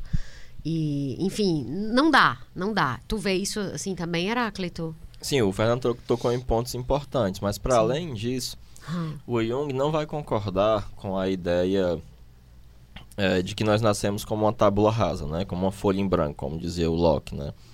Nós já nascemos não com conteúdos, mas com disposições e com capacidades para determinadas coisas. Tanto é que você, o pessoal vai apelar logo para vidas passadas. Nossa, essa pessoa aprendeu tão rápido a aprender. É, As É, pessoas acham piano. mais, mais fácil acreditar em, em vidas vidas passadas, do passadas, que pois é, eu acho predisposição. inacreditável, É. né? Inacreditável isso. Nada contra vidas passadas, É, né? mas o que eu acho interessante é porque é um esforço maior. É muito né? maior, é, muito mais maior. fantástico. É. Mas não, você tem uma disposição para aquilo, né? E ao realizar essa sua disposição, esse potencial inconsciente, e esse potencial, ele não é apenas biológico, apenas físico, apenas ação. Junto dele é uma fantasia inconsciente de realização. E quando você se nega a fazer isso, você se nega a viver algo de fundamental para você. Perfeito. Então, nessa visão de destino, ele nem é algo totalmente nessa visão, não é, nem é algo totalmente aberto, que ele tem uns encaixes lá, mas também não está pré-definido. Porque você tem uma liberdade. Porque se a visão não fosse essa, não existiria liberdade. Entende? Tem um terreno aí de uma liberdade. Concorda? A sua liberdade real, existe uma liberdade de dizer não. É bem complicado, né, falar de liberdade, é, mas. Existe, existe a liberdade de dizer não, mas ao fazer isso você se torna escravo. Sim. Você se torna escravo da sociedade, você se torna escravo da sua vontade porque ela é limitada e ela vai lhe colocar em coisas que vão contrariar suas inclinações e isso vai lhe destruir. Ou você se torna escravo do Estado, você vai se tornar escravo de alguma outra coisa. No momento em que você decide de, decididamente que o seu caminho é o melhor caminho, e você não pode ter nenhum outro caminho, agora você é livre. Sim. Esse é o grande paradoxo, porque quando você não decide pelo seu destino, você se torna escravo da política, da sociedade, de algum ismo, de Na alguma verdade, religião. A liberdade é só escolher a que você vai se dedicar, né? Sim, a que Deus você vai servir. É, pois é, isso. mas quando você escolhe o seu destino, você também escolhe a si mesmo em um sentido mais amplo. Não no sentido egoísta, Sim. mas no sentido da realização daquilo que você decididamente é. E aí? E aí isso lhe permite conviver com as outras coisas sem necessariamente estar preso ou identificado a elas. Porque a individuação é você libertar-se das determinantes do inconsciente, dos arquétipos, ao mesmo tempo que você se livra da persona, que você se livra das determinações coletivas. Mas individuação não é uma outra regra, uma regra concorrente, porque aquilo que é individual nunca pode ser uma regra. Então você não vai negar aquilo que existe e nem vai chegar no máximo individualismo e dizer, não, o meu caminho é o caminho e todo mundo tem que seguir. Isso é o máximo individualismo. Ela vai ser individual, logo não pode, não é uma simplesmente regra concorrente, nem vai simplesmente querer derrubar o que está aí. Sim. Né? Apesar de que a sua vida individual pode renovar aquilo que está aí ao ser vivida plenamente. E como, por exemplo, no caso do Jung? Naruto. Não seria Jung se não fosse paradoxal. Exatamente. E não seria Lacan se não fosse inteligível, né? Então, assim. Como Ininteligível. Tudo, é, como tudo é, é, é Jung é assim. É desse jeito mesmo. E a gente tem que aceitar. Aceitar que dói menos, né? Fala, Fernando. Ah, pensei que tu queria falar. É porque eu pensei que tu tava assim com aquela cara de gancho. tu tava com aquela cara assim. Pensei- não, eu pensei em várias coisas, mas Sim. é, uma coisa que eu me lembrei enquanto o Oracto falava era sobre uma certa anedota que as pessoas religiosas têm, que é assim. é, fica se discutindo se Deus existe, né? E as pessoas Sim. esquecem de olhar para dentro e experienciá-lo. E aí tá hora o Jung diz assim, mas o que é uma experiência irracional, né? Para quem a tem é tudo. É, tudo. Uma experiência com o inconsciente, ela é tudo, né? É. E aquilo estrutu- reestrutura a vida da pessoa. É. Então não é plausível de uma certa discussão filosófica. Sim. Ao mesmo tempo, o destino é algo que a gente experiencia e vive e sabe. Ou se não sabe, pelo menos tem um pressentimento daquilo que tem valor máximo para nós. Eu sei que isso parece, assim, para algumas pessoas, isso vai parecer uma história bem louca, bem sem pé nem cabeça. Mas eu, eu, eu consigo vislumbrar um pouco. ou- Eu acho que também é aquilo de novo. À medida que você vai entrando em contato com determinados conteúdos, determinados textos, é obviamente que a tua visão vai mudando, né? Então não dá para exigir que uma pessoa que, sei lá, nunca leu nada do Jung, né? é- é- é, e tem essa compreensão diferente da do Heráclito ou da tua ou, ou- ou da minha que é incomparavelmente menor. Mas o que eu quero dizer é assim e não tem também que ter uma fé cega. É isso né? Tipo assim se submeta veja e aí depois você julga por si. É, porque isso que o Jung fala, né, do seu desenvolvimento individual, sim. É absolutamente oposto ao coach, por exemplo. Que no coach seja você mesmo, né? Você, aliás, torne-se aquilo que você quiser, né? é mais aquele É a ideia do individualismo. self-made man, ou seja, é o individualismo truano. É que eu vou me transformar naquilo que eu quiser e que eu posso me transformar naquilo que eu quiser. E usando um reduxo ad absurdo que o próprio Jung usa, é como você dizer para uma macieira que ela pode, se quiser, dar peras. sim E não pode. Tem bem aquela coisa. Se você perder o ônibus, seja o seu próprio ônibus. Seja né? seu próprio ônibus, É, né? bem isso. É Sim. isso. Seja o seu próprio ônibus. Mas algumas pessoas, pelo seu próprio potencial, podem dar maçãs e vão beneficiar muito o mundo se derem maçãs e outra outras darão peras, e tá tudo bem. O problema do coach é dizer para a pessoa que dá maçãs que ela pode dar pera se ela quiser. Total. É a ideia de que a vontade é soberana. E a vontade, empiricamente, não é soberana. Não tem quem faça, não adianta. Nós não somos demônios, nós não sangramos vontade, não adianta. Eu acho que essa é a crítica fundamental quando a gente está falando desse discurso. Que o coach, no caso, a gente está personificando, na verdade, uma coisa que é um discurso, né? Contemporâneo, que é isso. Você pode ser o que você quiser. Não, amor, eu não vou poder ser um cachorro se eu quiser. Posso até ser uma cachorra, né? Mas assim, não dá pra ser. Não espera o carnaval para ser vadia. É. mas, não, mas é perfeito. Esse exemplo da, da macieira e tal é, é, é perfeito. Eu acho que é, que é bem por aí. E aí tem uma coisa que o Jung fala que eu acho que é super interessante e que também tem essa coisa a ver com esse ser o que quiser e tal. De forma. tangencia isso. Que ele diz que a designação ou o sentimento, né, que está próximo disso, ele não constitui uma pré... sentimento não. Sentimento não, que a designação não é um sentimento. Mas enfim, essa coisa. Ela não constitui uma prerrogativa só das grandes personalidades, também aparece nas pequenas personalidades e mesmo na menor delas, só que acompanhada de um decréscimo de intensidade, se tornando cada vez mais nebulosa, né, e mais inconsciente.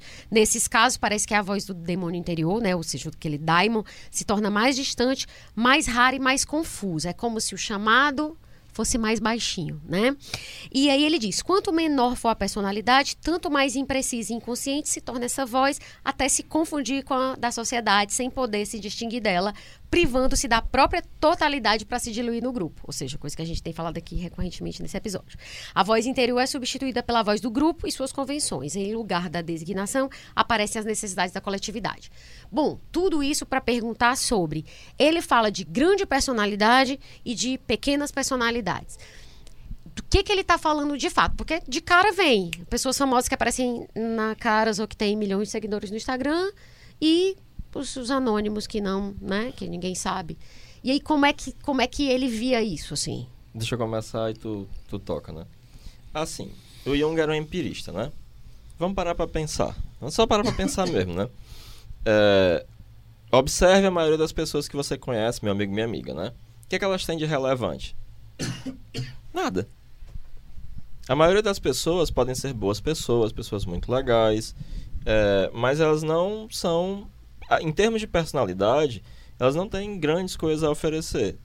Por outro lado, vez ou outra você vai conhecer pessoas que parecem ter personalidades muito largas e muito profundas. O barquinho delas é maior.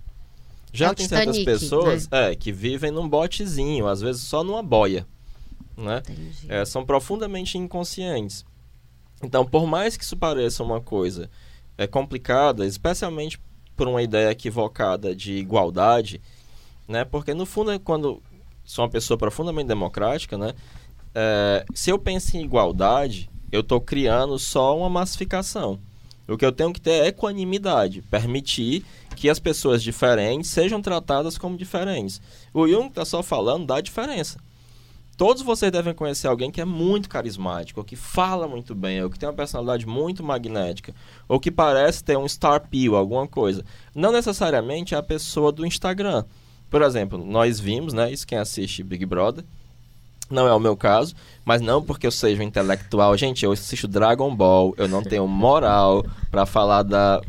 Eu da- já assisti Big Brother 24 horas. eu Não, mas se fosse meu objeto de estudo, eu assistiria, porque eu acho um, um fenômeno Mas não era meu objeto de estudo, eu não tenho essa desculpa. Eu assisti porque eu É, gostava não, mesmo. Dragon Ball é meu objeto de estudo, tá?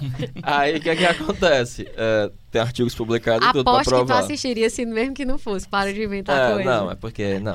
Aí o que é que acontece? Você vê que eles botaram um monte de gente que é famosa no novos moldes de famosa. E é uma gentinha pusilânime. É uma gentinha racista, preconceituosa e desinteressante. Pessoas interessantes, ou seja, que têm algo a mais, são poucas, né? Então, nessas pessoas, a designação é muito forte. Então, desde os 5 anos de idade, Mozart já compunha é, é, a- a- óperas, né? E, e grandes peças de, de música, etc. É, E para essas pessoas, vai ser muito mais fácil se descolar da sociedade. E isso tem um, um, um aspecto social de importância fundamental. Qual é. Uma coisa que eu já perguntei para os meus alunos e que é algo que o Jung fala, né? Qual é a função social do talento? Para que é que serve socialmente o talento, né? Porque normalmente a maioria das pessoas vai só pela vala comum, pelo desvio mais fácil. Mas aí tem alguém talentoso que faz uma coisa diferente. Você diz: "Não, não, cara, ó, tem aquilo ali também, tá vendo?" Eu posso até não ser igual aquele cara, mas eu posso sair, me, me elevar muito acima dessa coisa que todo mundo está fazendo.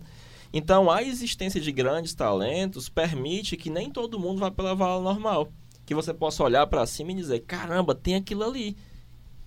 Eu posso... É meio que a função da utopia, né? Assim, sim, sim, mas o talento existe de verdade. Sim, total. Existe de verdade, né? É, então, é, eu começo a estudar Jung. Por que eu estudei Jung? Eu fui estudar Schopenhauer, Nietzsche, é, von Hartmann, não sei o que, ler um monte de autores. Porque eu tô olhando para muito alto. Eu Sim. quase não consigo enxergar o Jung lá no alto. E aí eu não fui pela, pela vala comum. Uhum. E hoje em dia a uhum. vala comum só me... Né? Porque... Mas essa é a função do talento. Então é só óbvio que existem pessoas grandes e pessoas pequenas. E quem define isso não é o dinheiro, não é a fama, é uma outra coisa. Não é o dinheiro, não é a fama, não é a inteligência, não é a beleza. Pode ser. A beleza, uma grande beleza, pode ser algo de fato excepcional. E aquilo cons constitui de fato uma, uma grande exceção que em geral vai ser vai prejudicar a vida daquela mulher. Né? Porque isso atrai coisas muito negativas. O Jung, acho que a, Von Franz tem um texto falando sobre isso, né? Que isso pode inclusive se reverter numa maldição. Qualquer pessoa excepcional a coletividade também vai ter uma tendência a destruir. Mulheres muito belas, inclusive no medieval, eram, a Von Franz que fala isso no Gato, ela atraía uma projeção muito negativa. E as outras mulheres acusavam-na de serem bruxas para destruí-las. Porque o excepcional atenta contra a coletividade. Porque o normal é ser mediano, é ser mé. Então há, obviamente, pessoas grandes e pessoas pequenas. Obviamente, o Jung não era uma pessoa antidemocrática. Todas devem viver bem. A gente tem que ter uma, um igualitarismo, no sentido de justamente preservar a diferença. É, Mas, fundamentalmente, o Jung está falando de uma diferenciação psicológica, porque há grandes personalidades e pequenas personalidades, está tudo bem. Mas e quando ele fala de grandes e pequenas, é antes de um trabalho, é como se fosse algo nato, é isso, assim? Sim, certo Antes sentido. de um trabalho, que eu digo um trabalho, é, consciente num determinado sentido, entende? Sim, sim, sim. Num, essa coisa não tem a ver com uma escolha de uma pessoa. Tipo, o cara que foi se debruçar sobre a matemática e aí ele lá, lá, lá, lá, lá, lá. Tipo assim, quando ele fala grande personagem, personalidade, por exemplo, é alguém que já nasceu gênio, por exemplo, Einstein. Por exemplo. Eu acho, eu acho que, por exemplo, tem um exemplo muito bom que é o ritual de escolha ou de reconhecimento do novo Buda. Porque isso é do novo Lama, na verdade, né? Sim. Dalai Lama. Do, do, do, Dalai Lama. Porque há ali dois aspectos que a gente pode considerar que, por um lado, é o que é que escolhe quem vai ser o próximo? Entende? Algo uhum. escolhe, né? E aquela Sim. pessoa, entre aspas, está destinada a ser uma grande personalidade. Por outro lado, exige também uma necessidade de um esforço do desenvolvimento da personalidade para que ela consiga, de fato, ser uma grande personalidade. Entendi. E aí o que acontece, por exemplo, é assim: o talento do Mozart, ele é dado ou, ou ele foi adquirido, né? E aí talvez é uma pergunta que não Na caiba verdade, a gente dar uma resposta, porque... Eu até diferencio o dom, que é aquilo que você já nasce, Sim, com o talento, que é assim, o cara tem dom para tocar, mas ele não se debruça sobre aquilo. Então, ele vai ter aquilo, mas ele não vai desenvolver, entende? É quando ele fala mas em grande personalidade, ele... está falando do potencial, de grandes potenciais e pequenos potenciais. Entendi, entendi, perfeito. Aí, é, aí para mim, cabe mais na minha cabeça é, é, essa... Porque essa... alguém sem potencial nenhum, que o pai é rico, pode ser presidente de uma empresa. Entendi. Como Sim. eu vi um memezinho da menina que começou como estagiária e depois de 10 anos era presidente da empresa. Ah. Ela, como ela, filha do dono, começou Sim. como estagiária da, da, própria empresa, né? Eu pensei que tu ia dizer presidente do Brasil. Podia ser a pessoa ser miliciana e ser presidente do Brasil. Pensei que dizer Não é? Tá aí. O que é completamente real. Cara, o Bolsonaro ser presidente é a prova que os coaches estão certos. Essa é o próprio presidente. Não, e é a prova de que grande personalidade não tem a ver com poder. Não, porque não. esse homem está no cargo mais importante da República do Brasil e ele. Eu, eu, eu não conseguiria, assim. é, eu não gosto muito de. eu acho que as críticas políticas, assim, eu, eu, eu nunca tenho pena de Pequeno falar. potencial, pequeno potencial. É, mas eu fico assim pensando. Ele é igual o Carluxo, né? E aí é como, como, como o menino, como eu vi até o menino falando, acho que foi a Nathalie Neri, ela dizendo.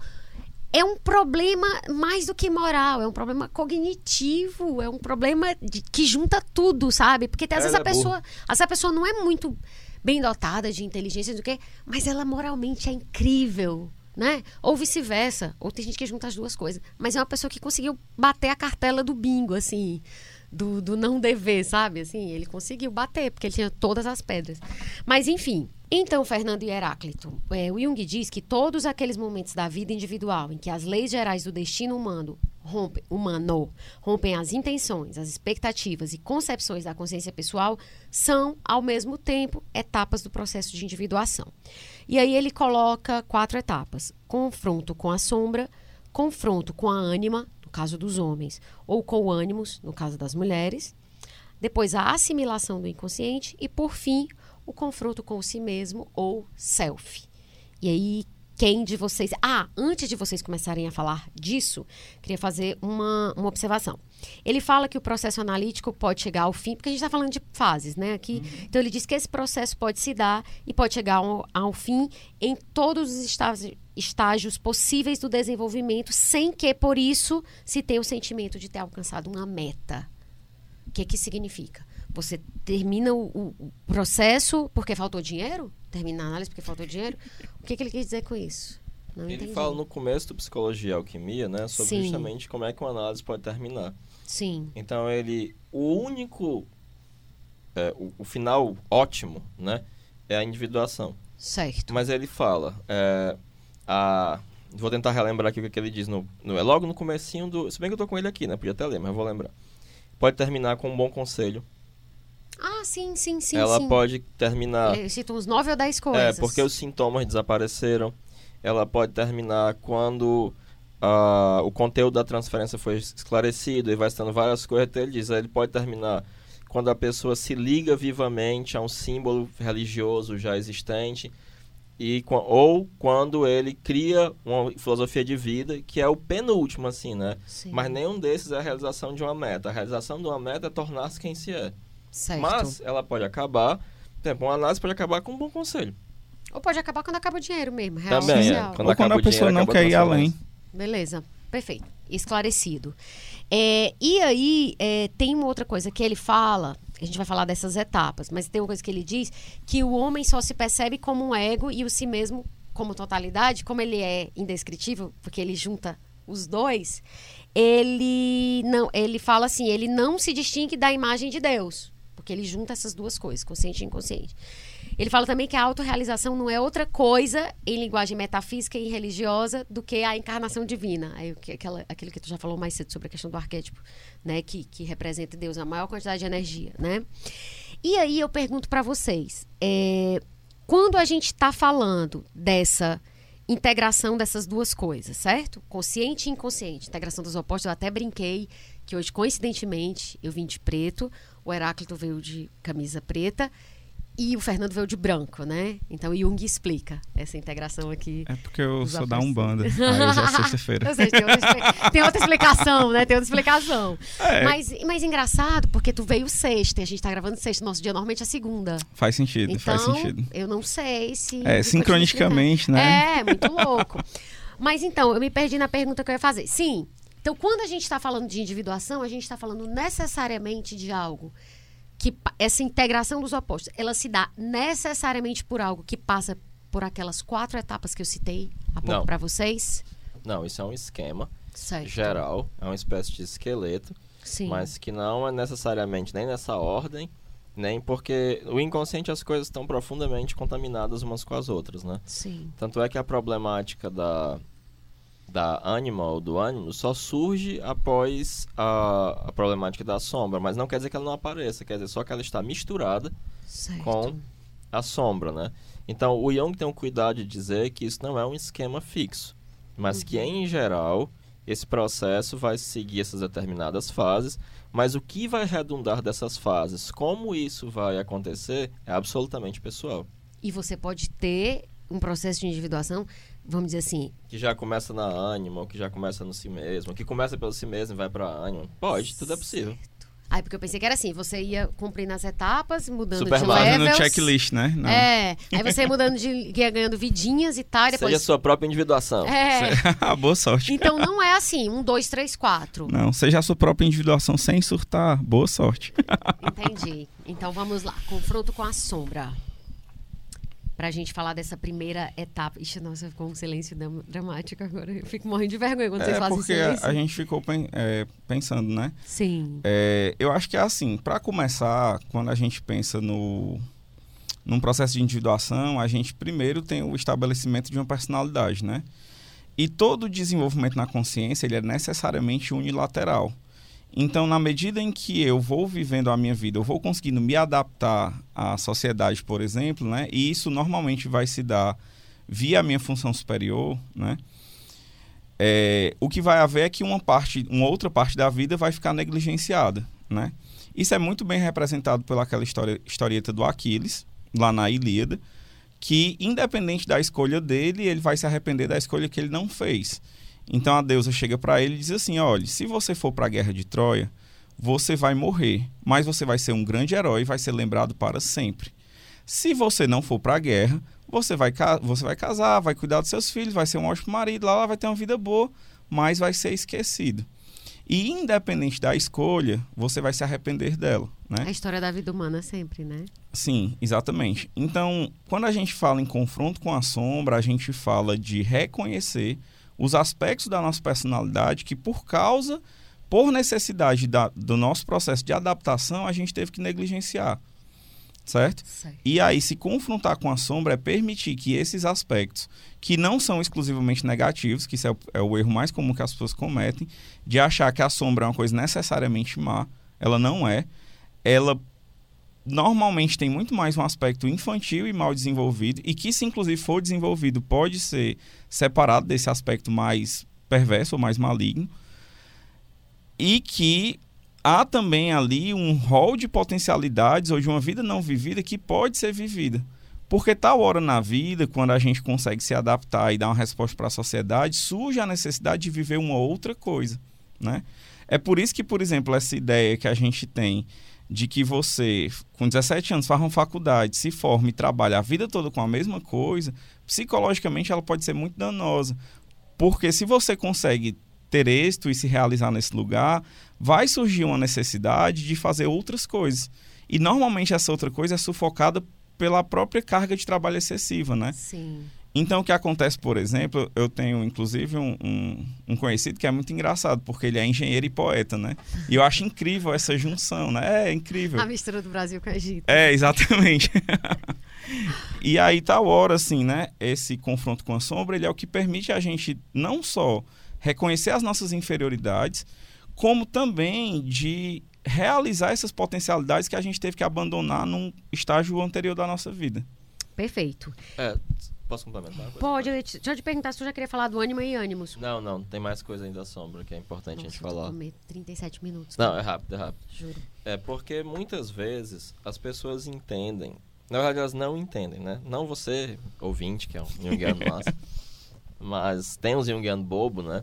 Que eles acham que as cores do Jung são separadas, assim, são ilhas. Então, no próprio inconsciente, ele, ao falar da sombra, ele fala da função inferior. Que a função Sim. inferior terá um caráter sombrio, mas ao mesmo tempo ela terá um caráter, ele terá, ela terá esse caráter de bizarrice, de infantilidade e de compulsividade, mas ela será algo ao mesmo tempo espontâneo e fresco e renovador e vitalmente importante, né? Então é muito é muito é, fundamental que as pessoas se deem conta de que o Jung não, não fez um Frankenstein. As coisas, os conceitos estão conectados, porque a vida está interconectada, porque as coisas não são assim. Em geral, em sonhos, a sombra aparece como alguém do mesmo sexo, mas com características compensatórias, ou seja, com aquilo que lhe falta. Tanto é que ele vai falar do incrível Hulk, né? Ele não, né? O, o Hulk eu já falei, né? Uhum. É, mas eu ele fiquei imaginando O Jung Não, o Jung falando do Hulk, né? O Jung assistindo o filme da Marvel. né? O Jung também era uma mistura É, do- é da, porque da o- cultura pop com a mitologia. É, mas é já por- existia, mas viu? já Na existe. época que o Jung morreu, já É tinha Batman? Mas já é que tinha ele não se Superman. importava muito com Não essas muito. é coisas, porque né? o Hulk é baseado no. no. Jekyll and Hyde. Jack and Hyde, né? Sim. E aí. é, ele vai falar, ele vai tomar esse romance como um dos exemplos da sombra, né? É o Sim. arquétipo do irmão gêmeo malvado, do irmão do diabo, né? É, isso vai aparecer personificado dessa maneira. E a projeção sombria, em geral, é uma projeção negativa.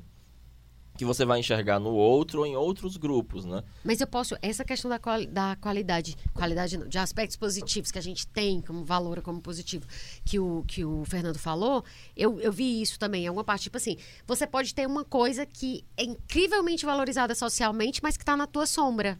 E Sim, aí sabe, você vai né? dizer, nossa, minha amiga, ela é tão incrível, ela tem isso, aquilo, aquilo outro, é tão bom. Sim. Mas você consegue enxergar aquilo nela, talvez porque você tem, ou talvez ela nem tenha, você só projete nela. Entendi. E viva através do outro, né? Uhum. E existe um aspecto da sombra que ele é arquetípico. E aí se personifica como um mal absoluto, não um mal humano relativo, mas mesmo na figura do diabo. Jung vai dizer que a figura do diabo é extremamente importante psicologicamente, porque sem ter algo para representar esse mal, ele só se torna completamente inconsciente. Então é importante haver bem determinada essa característica do mal coletivo, né? Porque existe, né? Inclusive, um dos meus alunos, o João Pedro, um excelente aluno, ele quis fazer uma monografia sobre o mal. Aí um. Respira fundo e não xinga a pessoa. Uma Sim. pessoa que é bocó, Sim. Uma pessoa. que orientou o João Pedro, eu não vou dizer nem a universidade, Sim. foi dizer pra ele que o mal não existia e que era piegas falar em mal e que ele não ia falar em mal, senão ele ia reprovar. Sendo que o Jung tá lá falando do mal o tempo inteiro, né? E o, e o João Pedro estava respaldado por toda a literatura do Jung para falar sobre isso, a pessoa disse que não. O que só mostra isso, né? O quanto a, a, a temática do mal é uma temática problemática pra gente, né? Sim. Que a gente está o tempo inteiro relativizando um monte de coisas, né? E, e a sombra, ela também fala dessa problemática do mal. Ela, ela traz a, a baila uma problemática moral. E mais, o confronto com a sombra, ela lhe torna mais humano.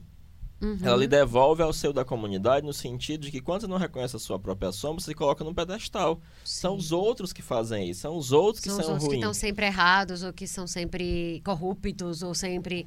E você não, você é o bastião da é. justiça e da perfeição. Floquinho de neve, né? Que não... Sim. E é muito comum que se seja aquilo que se combate. Se você não confronta a sua sombra, Sim. você vai dizer que os outros são fascistas, não sei o que, autoritário, e você é Sim. uma, uma pessoinha super autoritária, violenta e agressiva, né? E é muito importante porque agora você é devolvido ao seio da humanidade, do qual você havia se retirado de uma maneira absurda, né? Então isso, o confronto com a sombra lhe humaniza. A Bárbara Hanna até fala que depois de um longo e terrível processo de análise, sublinhando a palavra terrível aqui, o Jung virou para ela e disse: Olha, você é uma mulher muito honesta. Mas agora a sua personalidade se assenta em bases muito mais amplas, que você sabe que você também pode ser desonesta. Sim, sim. Perfeito. E aí, no caso do confronto com a ânima, eu sempre quero falar confronto, eu tenho um problema com algumas, algumas Fala sílabas. Alzheimer der Setzung. É, não, isso aí. Por isso que eu digo que alemão é a língua impossível. Eu achava que era Alzheimer, ó, bem assim, rapidinho. Também pensei a mesma coisa. É, o confronto com a ânima, no caso dos homens, ou com o ânimos, no caso da, da mulher. Isso, no caso, no processo de individuação, a gente já falou isso nos episódios específicos sobre, o sobre os conceitos do Jung, que eu acho que são 6, 7, 8. Então, assim, não é pra gente se estender. Mas, assim, isso dentro do processo de individuação, se a gente tivesse que citar de forma quase telegráfica, como é que isso se dá, assim, pra gente não, não pular. É, tá? o, no caso, a relação com a ânima é uma possibilidade de você viver uma vida que seja satisfatória sem que aquilo só lhe destrua, né? Quando você pensa na ânima num estágio mais primitivo, ela só lhe sacode de um lado para o outro, né? E isso é muito bem representado, por exemplo, pela volatilidade das emoções. Então, tal hora você quer uma coisa e depois quer outra, e depois quer outra, e depois quer outra, né? No O caso, você tá falando dos homens, dos né? homens, Acho que é. também deve ter muitas mulheres se identificando Sim. com isso. Uma coisa que você quer, outra. Mas Principalmente o- depois do carnaval, né? Sim. o que inclusive denota uma certa puerilidade, né? Essa Uhum. incapacidade de perceber o que se realmente se quer, né? Só que a ânima, como essa possibilidade de viver uma vida satisfatória, ela também é um como eu posso dizer, ela é um arquétipo no qual a gente pode, em se relacionando conscientemente com ela, achar um caminho de uma vida significativa e satisfatória. E aí eu acho que há uma certa humanização desses afetos, por exemplo, e eles se tornam meio que parâmetros para nossa vida. É, é muito importante né, é, perceber que, nesse caso, quando você chega nessas grandes imagens arquetípicas, já deixou de ser conscien- conscientização. Sim, Porque você Sim. não vai assimilar um arquétipo. Se você faz isso, você vai ser só possuído pelo arquétipo. pelo ritmo Você ragatão, vai. né? É, pois é. Você vai fazer um processo de diferenciação e de se relacionar com aquilo. Porque o que é que é a ânima no começo? É você. Você é idêntico à ânima. Não tem uma relação com isso. Você vai ser tomado por um afeto e vai ficar raivoso, vai ficar amargo, vai ficar azedo e vai ser. Você é idêntico com aquilo. E o processo de individuação é uma separação. Você é você, seus afetos são outra coisa. Em seu aspecto positivo, a ânima é o arquétipo da vida. É o que faz com que um homem mesmo maduro mantenha o frescor da juventude e viva a vida como se fosse uma aventura. Lembrando que a ânima é a alma feminina do homem. Isso. Por isso que vocês estão descrevendo essas coisas assim, e com bastante propriedade e tal, que vocês falam como se vocês sentissem a coisa mesmo na pele. É triste. E, e no caso, esse, esse homem, ele. con- é, tu falou vida, porque como é, é a alma feminina, então é, é o aspecto da criação, né? E aí o ânimos, que é o espírito, nunca mais esqueci isso, o espírito masculino da mulher, na mulher. Como é que é isso na mulher? Eu não, não me peçam para dizer só porque eu sou mulher, porque eu não tenho a menor ideia. Quer dizer, tenho, mas não. É, eu acho que assim, no estágio Complicado. mais primitivo, ou no seu Sim. estágio mais negativo e inconsciente, né? O ânimos ele tem uma espécie de função ditatorial que Certo. vai discriminar, bem entre aspas, o certo do errado. Sei. Então há um certo dogmatismo inflexível que ele paira sobre a psique feminina que impede a mulher de tomar decisões para fora da regra ou do Certo. absoluto.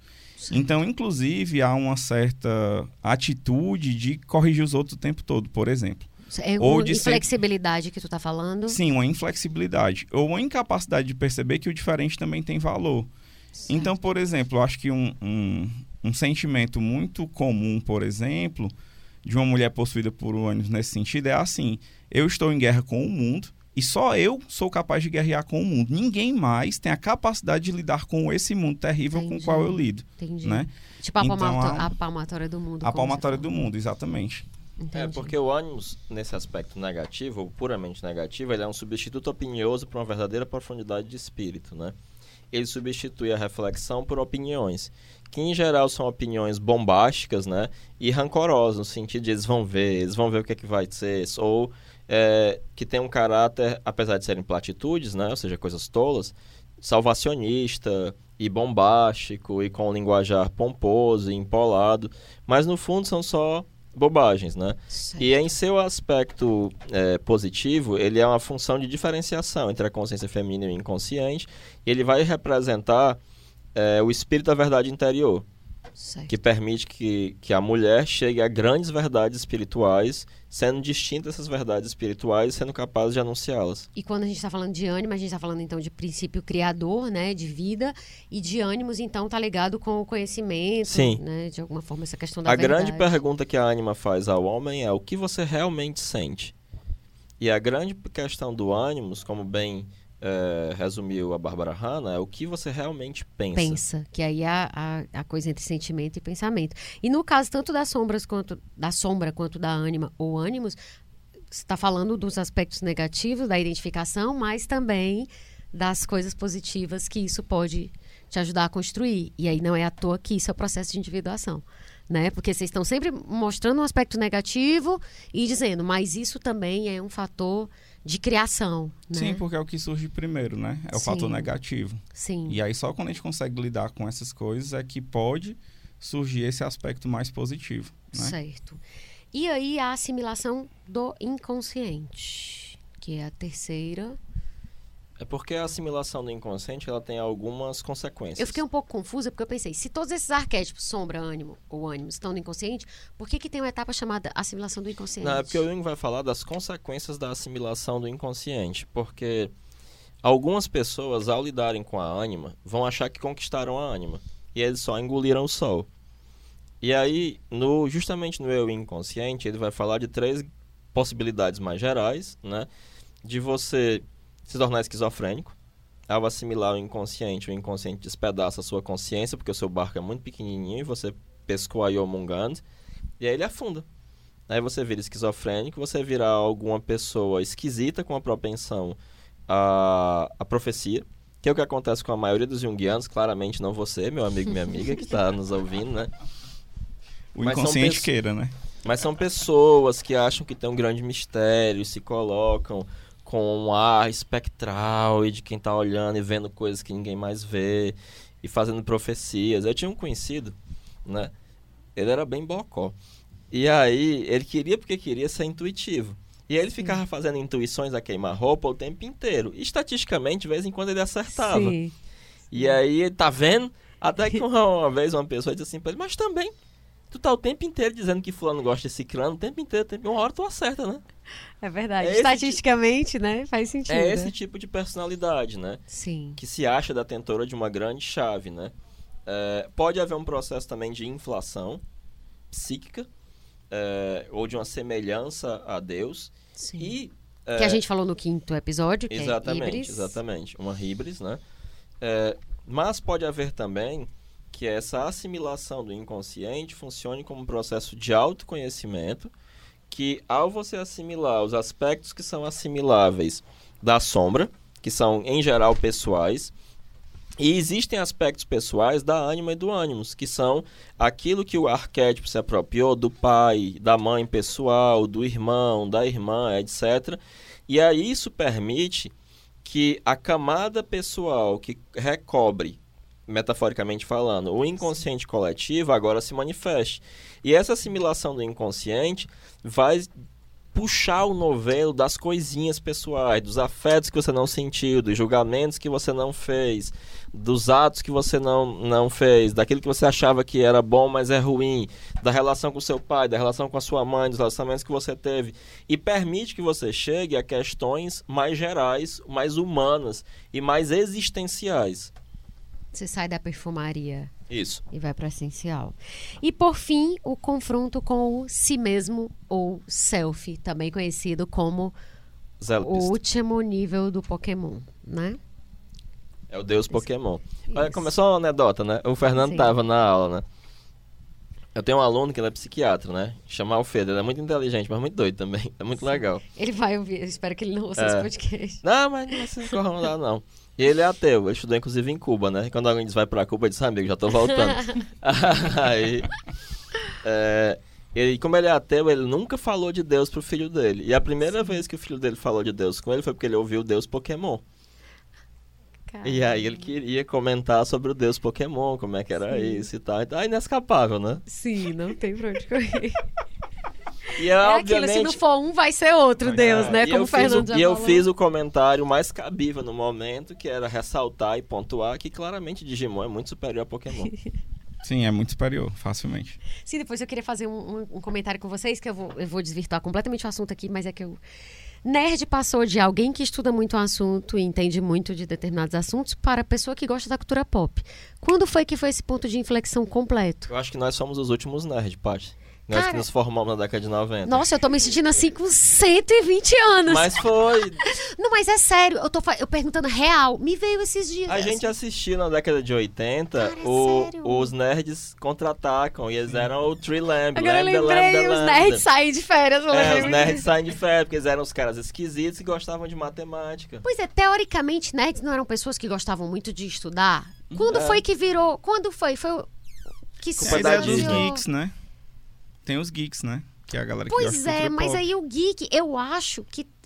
É conceitos, né? Conceitos. Mas assim, geeks eu acho que é mais apropriado do que nerd, porque nerd é. é- quer dizer, eu tô sendo só purista. Aqui a gente tem o CDF, né? Que que muito mais legal. Pois é, mas não é, não é de repente como se CDF passasse a ser sinônimo de pessoa que gosta de filme da Marvel Não e da precisa DC. mais estudar, basta assistir filme da É, Marvel. Sim, exatamente. sim. Mas vocês percebem? Vamos fazer um episódio sobre É, isso. porque na minha época, no meu tempo, No meu tempo pra é que ser era bom. nerd, não era assim não. Agora todo mundo é nerd. Todo vai no Benfica aí, todo mundo é nerd. Não, rapaz, o cara que me batia quando era pequeno, agora ele é nerd? Que história é essa? Tipo o bife do De Volta para o Futuro agora. é, né? pois é. Os filhos do bife agora são nerds.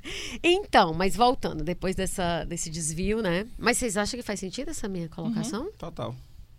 Não, Faz mas Heráclito, tá ótimo, sim. achei engraçado. Mas depois eu quero, eu quero perguntar, eu quero me aprofundar nesse assunto. Então, e aí, é, falando do si mesmo, né, que a gente falando que era o último Pokémon, que tu entrou na piada do, do, do, do Pokémon, e aí a gente acabou não entrando no si mesmo. Que é. O Deus Pokémon também é uma representação Pois si é, não, é, eu tô sendo preconceituosa, eu tô É, sendo. aí, eu ó, tô aqui, sendo, ó, ó, é, Benfica, escute a parte aqui. É, A parte, ela tá sendo especista é, e ela tá sendo. Pokémon fóbica. E a- Pokémon é. fóbica, tudo bem. É verdade, é verdade. Mas assim, é, essa coisa do si mesmo que a gente tem, né? O, o- falando em termos mais fáceis de entender, né?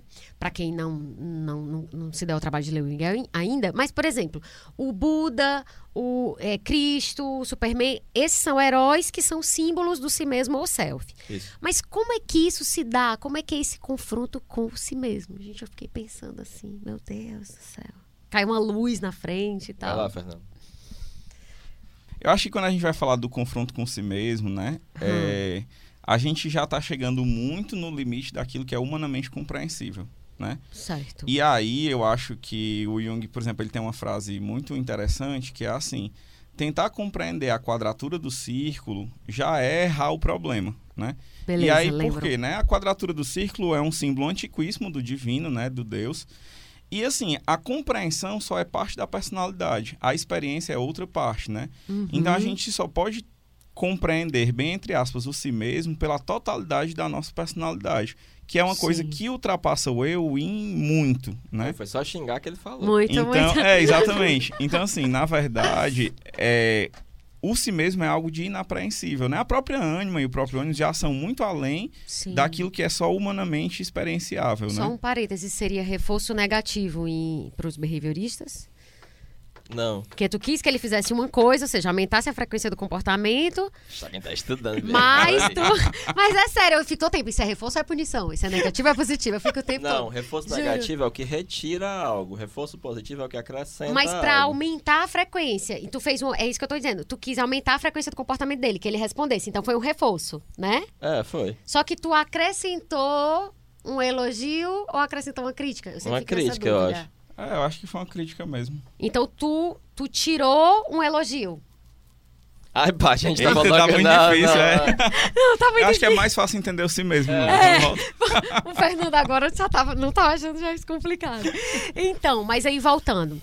Então, isso que tu tá querendo dizer é o seguinte, que a gente tá querendo compreender em termos racionais aqui algo que foge completamente, que vai muito além do racional.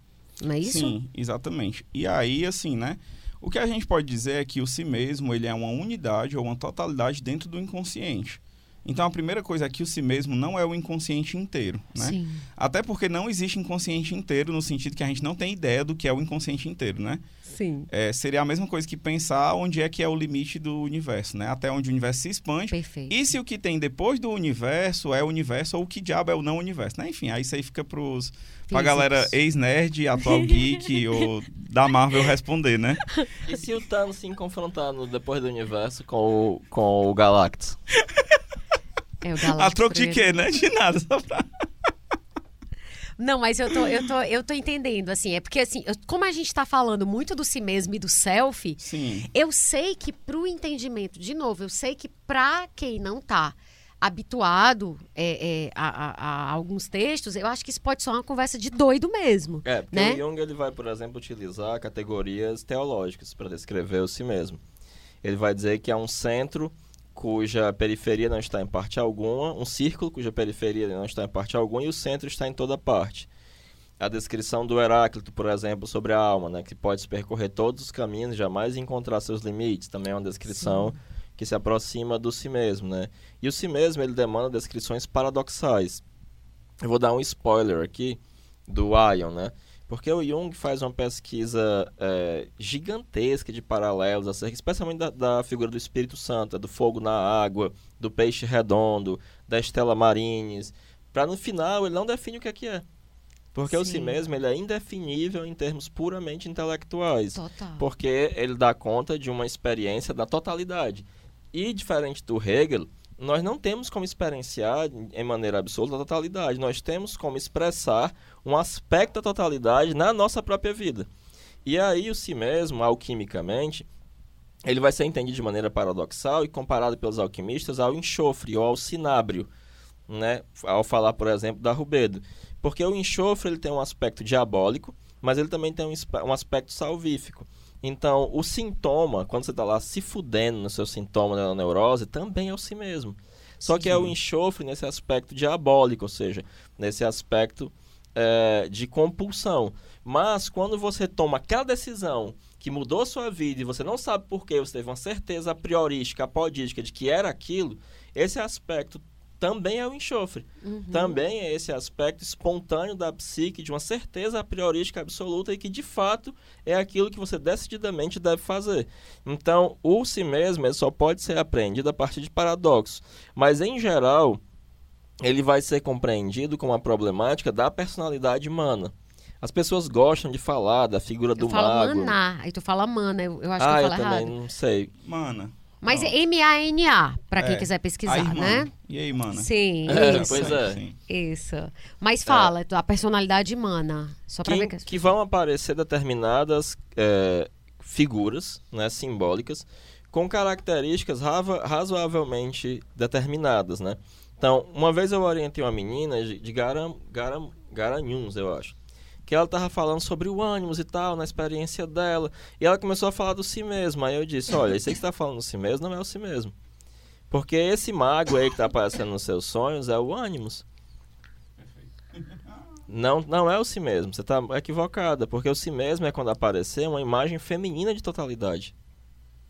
Porque isso que vai corresponder Por- ou uma imagem de- do andrógeno. Tanto é que frequentemente o casamento alquímico, essa reunião dos pares de opostos que vai criar um andrógeno, é uma forma pictórica de representar esse irrepresentável, que está para além da dinâmica puramente sexual e que envolve as duas coisas. Uhum.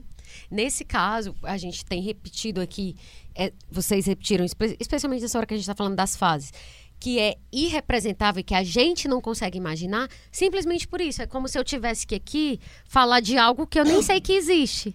Então, querer def- descrever o si mesmo, tal como ele é, é querer compreender uma coisa que é. Sim, Tem até porque inconsciente. talvez a gente só consiga perceber essas coisas depois, olhando pra trás. Sim, E aí você vê, vala como tudo faz sentido, né? sim. Mas olhando agora, entende? sim, olhando, olhando nesse momento que a coisa já está feita e já está posta, né? E em certo sentido, a sombra é o si mesmo. A sombra é um Sim. aspecto do si mesmo. A ânima é um aspecto do si mesmo. Até porque, ó, é muito importante as pessoas se darem conta disso. As definições não são absolutas. Ó, o Jung tem uma palestra que ele dá para uns analistas americanos, que são burros pra caralho. Então, eles não entendiam nada. Aí tem uma hora que ele pergunta para eles, tá, o que é que é a sombra? Aí Eles falam um monte de groselha. Aí Jung diz assim, entendam que a sombra é o inconsciente como um todo. Sim. Porque no momento do confronto com a sombra, a sombra é o inconsciente como um todo. Depois ela é o inconsciente como um todo? Não. Depois ele vai se referir à ânima como o inconsciente. Sim, Ela passa a ser o inconsciente. sim. Porque ela não é só um representante do inconsciente, ela é o inconsciente. Uhum. E aí ele vai dizer que o inconsciente é o eterno feminino, não sei o que, não sei o que, não sei o que, que tem essa característica. Por quê? Porque esses conceitos, eles vão ter um determinado valor num ponto do processo e um outro valor nos outros pontos do processo. Perfeito. Mas é, em todos os momentos você está se confrontando com o si mesmo, com aspectos do si mesmo, ou com aquilo que você é capaz de se Porque é confrontar do si mesmo. porque Isso. Esse, isso que você está falando de inconsciente, o aspecto é o todo, então não tem como a Sim. parte ela pode até não se reconhecer como parte do todo, mas ela não vai deixar de E ser. a importância dos conceitos é a função que ela exerce, né? Sim. Então a gente evoca os conceitos para entender a função que está acontecendo na relação da consciência com o inconsciente. Então, assim, exemplo do, do- da sombra vocês deram, é, do, no caso do Hulk, e como símbolo, né? Como símbolo de si mesmo, a gente tem lá os heróis, né? que Os heróis, os demônios, os magos. É, o próprio herói, ele é um representante do si mesmo, mas não de qualquer si mesmo, né? Sim. Mas de uma possibilidade de realização do si mesmo em processo. O Sim. Harry Potter, por exemplo, a criança divina, né? É, ao mesmo tempo o velho, o Senex, né? E a Marise von Franz, ela vai chamar muita atenção para uma coisa, olha, é completamente diferente aparecer num conto de fadas ou num sonho, o si mesmo representado como um demônio, como uma criança ou como uma joia. Uhum. Até porque a criança você pode se comunicar com ela. A joia é um negócio mineral que você pode manejar Sim. né? Ele Sim. aparecer como um deus ou como então isso dá inflexões psicológicas diversas da maneira como você pode se relacionar com isso. Sim. E Porque da se ele maneira dissesse que como a é criança é a joia, não sei o que, seria uma coisa estanque. Exatamente, Também não seria exatamente, Jung, né? exatamente. E aí tem a, a, a- a frase que eu estou tentando é, pegar aqui é o motivo pelo qual o si mesmo sempre se constituirá uma grandeza que nos ultrapassa, justamente porque ele tem o inconsciente. Era isso que eu Sim, queria dizer, exato. que vocês estão falando com outras O- palavras. Em Cristo, por exemplo, a gente pode pensar que ele é o princípio e o fim, né? Sim, o o então, ômega. o, o Cristo, ele primeiro participa da Trindade, que é a criadora de tudo, e ao mesmo tempo ele é o fim no sentido de que por meio de Deus, Sim. nós no- participamos da natureza divina. E aí no caso por meio primeiro da redenção de Cristo e depois da participação através da relação com o Espírito Santo, né? Sim. Então há uma reunião da alma humana com a alma divina. Só que Cristo é o começo, o meio e o fim, porque Uhum. também porque Cristo encarnou e morreu na cruz e redimiu os pecados das pessoas, é possível dentro da mitologia cristã que os humanos se reconectem a Deus. Sim. Então si mesmo é tudo. Hum, Tudo, tudo. ele é tudo, É tudo. É tudo. E aí, É tudo de esse, bom. esse é a interpretação preliminar E do de dogma ruim. da. E de ruim também. Isso é algo muito importante. Porque, também é paradoxal. Tem... É, porque Sim. algumas pessoas vão entender o processo de individuação como o processo de alcançar a perfeição. Só que se você é perfeito, só vive metade da vida. A completude, a totalidade, inclui o que Uhum. Inclui é a- sombrio, E o inclui yin- aquilo e o que é yang, o yin e yang. falando que a gente como tá aqui Inclui hoje. os aspectos negativos. É por isso que você não vai simplesmente se livrar da sua sombra. Você vai entender que você também é aquilo. Sim. É, a- eu- só para completar o nome do livro, a interpretação preliminar do dogma da, da Trindade, que é maravilhoso, acho que está nas dicas aqui. A Mari já está fazendo um- uma cara para mim de preocupação, porque a gente só tem nove minutos. Certo. Então, isso significa que não vai ter a parte de alquimia. A pena, né? Mas infelizmente, infelizmente, porque não deu mesmo. Eu, eu não um quis. dia a gente faz um programa só É, sobre só alquimia, sobre- eu não né? quis deixar a outra parte superficial da individuação. E, enfim, e aí, né, a, a conversa se estendeu. É aquela história. Mas eu preferia dar uma visão melhor de individuação aqui com vocês do que a gente tentar correr para contemplar tudo. E olha que a gente já correu. Mas aí eu queria finalizar, antes da gente ir para as dicas e etc. E antes de ir pro final final, eu queria finalizar fazendo é, duas perguntas para vocês. Uma é. No cristianismo, a individuação significa, então, imitar Cristo, né? No budismo, a individuação equivale à iluminação, ou seja, o homem comum se individua quando ele se ilumina, se a gente estiver falando em termos budistas, ou isso é uma grande viagem? Porque essa é uma coisa que já me acompanhava antes da pesquisa para esse episódio. Eu acho que Essa a gente tem que questão- fazer uma diferenciação conceitual. Sim. Pois Porque a imitácio Christi, ela pode ser até uma grande realização humana, Hum. mas ela também é uma diferença da individuação. Porque a individuação, ela é agir não literalmente como Cristo agiu, né, mas é estar no espírito de Cristo Isso. e passar isso. por um processo de morte e renascimento. Não é reproduzir tal como ele fez. É, não, não é mas é ter isso exato. como modelo, porque. Mas eu digo assim, no- em caso de termos budistas, uma pessoa que se ilumina, ela cumpriu com a individuação? Que pergunta difícil. Talvez uma pessoa que se iluminou começou a individuação. Concorda, Heráclito? É, não, é, não é gabarito, certo ou errado. Não, não. É, é problematização não, é, mesmo. é um sim e um não, né? Ao mesmo Sim. tempo que um vai dizer que o processo místico e a individuação não são a mesma coisa, Sim. a maioria dos von Franz, quando vai procurar exemplos de pessoas que agem a partir do seu próprio centro e que agem a partir de si mesmo, só consegue achar exemplos de monges zen budista. Então, Pois né? Então. Então, ok. E a outra pergunta, que também era uma pergunta que já me pegava antes disso, inclusive foi numa conversa com o Arthur, de Recife. A gente teve um Ah, dia uma sim. conversa. Ele até mandou uma mensagem, demorei bem umas três semanas pra responder. Desculpa aí, Arthur, é porque eu tô ocupado pra caralho, mas eu respondi. Foi né? uma conversa antiga minha com ele há alguns meses, era justamente sobre individuação. E aí é, eu pergunto, então, uma coisa até que me veio nessa conversa com ele, que foi: assim como a utopia, a individuação pode ser considerada como uma linha no horizonte, algo jamais alcan- alcançado, porém que serve como uma busca balizadora da vida. E aí agora eu junto até isso, inesperadamente, com os exemplos, o, que, o fato que tu disse, que o Jung diz que não tem a ver com a, a, a experiência, quer dizer, não é a experiência mística, a individual, individuação, porém os exemplos que a Von Franz dá são sempre de monges budistas. Pergunto, a individuação, parece, essa hora é a hora que parece programa de variedades da TV aberta. É, a individuação é possível ou ela é só um balizador? Ela é só um uma linha no horizonte que a gente nunca Não, vai ela é alcançar? possível. Ela é possível. Ela é possível para algumas pessoas, sim. Sim, sim. Para algumas será só uma linha no horizonte para sempre. Sim. E para outras ela é- ela é possível. Vocês já conhecem alguém que se individuou? Não, nunca conheci. Inclusive as pessoas que dizem que são individuadas em geral são loucas. Sim, em geral são loucos. Ou presunçosas. loucas. É. É. Nossa, bem loucas mesmo. Mas existe se a gente não conhece. Não, é porque assim, o- eu acho que o que acontece Sim. é assim, a gente tem o Jung, né? Como Sim. um exemplo. Eu acho que São Francisco é outro grande exemplo, porque Sim. ele foi um cara que mudou o segundo milênio do cristianismo ocidental, né? Eu acho que isso é muita coisa, né? Se o Só Jesus que- histórico existiu, ele também. É, pois é. Né? Tal como é descrito, ele também. E o Buda histórico, É, se A existiu. questão é a mitologia que ele criou depois dele, sabe? Sim. Ele foi uma figura tão proeminente no criada. tempo dele que quando ele morreu, as pessoas achavam que ele era o próprio Cristo. Então você tem inclusive uma certa ideia de reencarnação dentro de um contexto cristão. Sim. Não, ele é o Cristo. As pessoas com- começaram a ter uma confusão sobre quem foi Francisco, A né? tal ponto Sim. que a própria igreja declarou, declarou alter Christus, né? Outro Cristo. Sim, sim.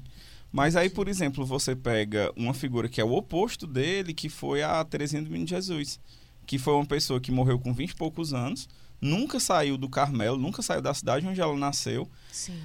e ela inclusive fundou uma via espiritual que é o oposto da de São Francisco, né, que se chama Pequena Via, porque ela só fazia coisas muito simples, né? Então assim, havia um esforço sincero e honesto de ser incrível nas pequenas coisas. Então havia uma uma disposição de espírito tão forte e aquilo só foi tão constrangedor que ela se tornou um novo modelo, por exemplo, a seguir, mas completamente diferente daquilo que se tinha antes.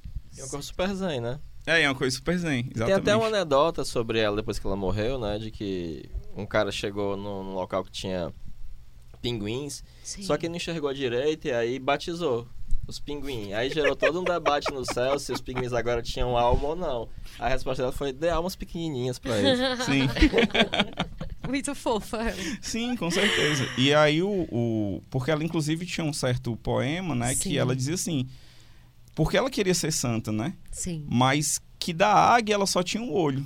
Ou seja, ela queria, ela, ela queria muito, eu queria muito ser São Francisco, né? Mas na verdade ela era só um passarinho, né? Ela não era uma águia.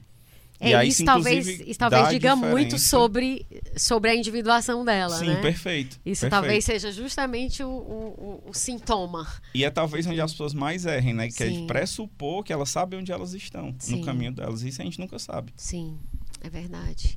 Não, mas eu adorei essas duas respostas, assim. Essa- É, mas assim, é como eu disse, é, é algo que aparenta ser da ordem do impossível, é algo extremamente difícil, é mais fácil escambar em presunção ou loucura, né? É algo raro, né? É, a pessoa, uma vez eu xinguei uma pessoa no meu Instagram e veio dizer, ai, sorte pra você no seu caminho da individuação. Nossa, é tão presunçoso. É, porque, ah, eu que tô aqui na minha individuação. ah, Uma vez eu fui. Eu, eu caí na besteira, não faço mais isso não, discutir no. Facebook. Até porque o Facebook morreu, né? É, é verdade, É. total. Esqueceram de enterrar só. Só esquecer de enterrar. É. É, uma senhorinha que foi dizer um monte de abobrinha, né? Claramente contra o Jung. Mas ela dizia isso porque a partir da individuação dela, Sim. ela podia dizer essas coisas e eu tinha que me individuar primeiro para poder falar de individuação. Né? Ela não tá totalmente errada, ela só estava errada na presunção de que ela era individuada. Mas também ninguém a vai pa- falar sobre individuação, É, não, então. pois é. Sim. Vai ser um Hum. tema, in- in- in- é, tipo assim, insondável. Não, pois é. porque- Assim, assim, ninguém vai falar de Deus também, né? É, Então. eu não sou Deus, não conheço Deus. Mas é- ela se colocar nessa posição de a individuada, que ela pode dizer o que é individuação e que o Jung disse errado, e ela tá agora dizendo certo a partir da própria experiência dela, é de uma presunção tão fabulosa. Talvez a gente não, não saiba, a gente talvez nunca se individue, talvez a gente nunca conheça alguém que o fez, mas talvez uma ótima forma de saber que alguém não se individuou é quando ela diz: Eu me individuei, eu fiz o processo, tá aqui a minha medalha. Eu acho que isso é uma ótima coisa, porque eu acho pouco provável que uma pessoa que. Talvez um balizador que a gente tenha seja a profunda mudança cultural que aquela pessoa conseguiu promover com a vida dela. Sim, é outra coisa interessante. É, claro, aquilo dá um, dá um fruto, gente, porque só a Verdade. própria realização pessoal já exerce um efeito sobre os outros. Sim, Né? é Não verdade. precisa nem falar nada, é só Verdade. existir. Então, é isso. É com muito pesar que a gente conclui hoje esse episódio, porque ainda tinha muita coisa pra falar, mas enfim. A gente já- promete que um dia, lá mais pra É. frente, a gente faz um sobre Ainda, alquimia. ainda até bem que é o tema não novo. era alquimia, Eu queria, eu né? queria participar do episódio 500 de vocês, viu? Eu tô com essa Eita. expectativa aí. Nossa tá bom? senhora, eu tô, É eu fico até isso- feliz, é porque só tu é que eu tão intuitivo, então eu fico Ó, até ó, feliz. vai que, né? Mas deixa eu te falar. Saiu da boca do si mesmo. Pois, olha aí. que os anjos digam amém, que o meu si mesmo diga amém pra você, que do Heráclito também. É, no caso, é, que eu tava pensando aqui, ainda bem que o título do episódio não era alquimia. Ainda porque bem. se isso fosse um preâmbulo de três horas sobre individuação, falar de alquimia, tava ferrado, né? Então, assim, a gente tem que regravar a É, a sinopse gente da falou um abertura. pouquinho, mas foi só uma alquimia pequenininha, Foi, né? é, foi alquimia boa. boa. Acho coerente, acho temático. Né? Mas é isso, tem alguma coisa que vocês queiram finalizar? Porque eu tô desesperada que a Mari já tá assim. E ela tem toda a razão, porque ela deu 50 minutos a mais pra gente. É, só concluindo que Hum. falar em individuação, o Jung ah, algumas vezes falava como uma crítica à psicanálise, né? Porque Sim. é, para a psicanálise dá a impressão muito fortemente que não tem saúde mental, né? Sim. É, Que todo e para o mundo é Jung não só tem saúde, como tem algo a mais. Tem você ser normal e tem você ser algo a mais, né? Que é o processo de individuação, um processo de psicossíntese, digamos assim, né? E que a clínica psicológica não é só o lugar da pessoa que está doente, mas daquela que também quer este algo a mais, né? Também quer esse processo. E eu acho que isso é culturalmente muito importante. Não desfazendo do valor cultural da psicanálise nem nada, mas o Jung estabelece essa crítica, né? É que um- uma visão diz que a vida dá pro gasto, e a outra diz que ela dá pra muito mais do que só pro Exato. gasto, né? Entendo. Mas eu amo a psicanálise, então a gente não tem nem como pensar aqui que a gente tá escolhendo na psicanálise, né? Enfim, eu amo tudo, eu sou bem. Sou bem politeistazinha nessa área. Então, e as dicas de hoje são: primeiro, sete livros do Jung. O eu, inconsci... não, o eu e o inconsciente, os arquétipos e o inconsciente coletivo, a interpretação preliminar do dogma da trindade, aquele que a gente falou antes, pico...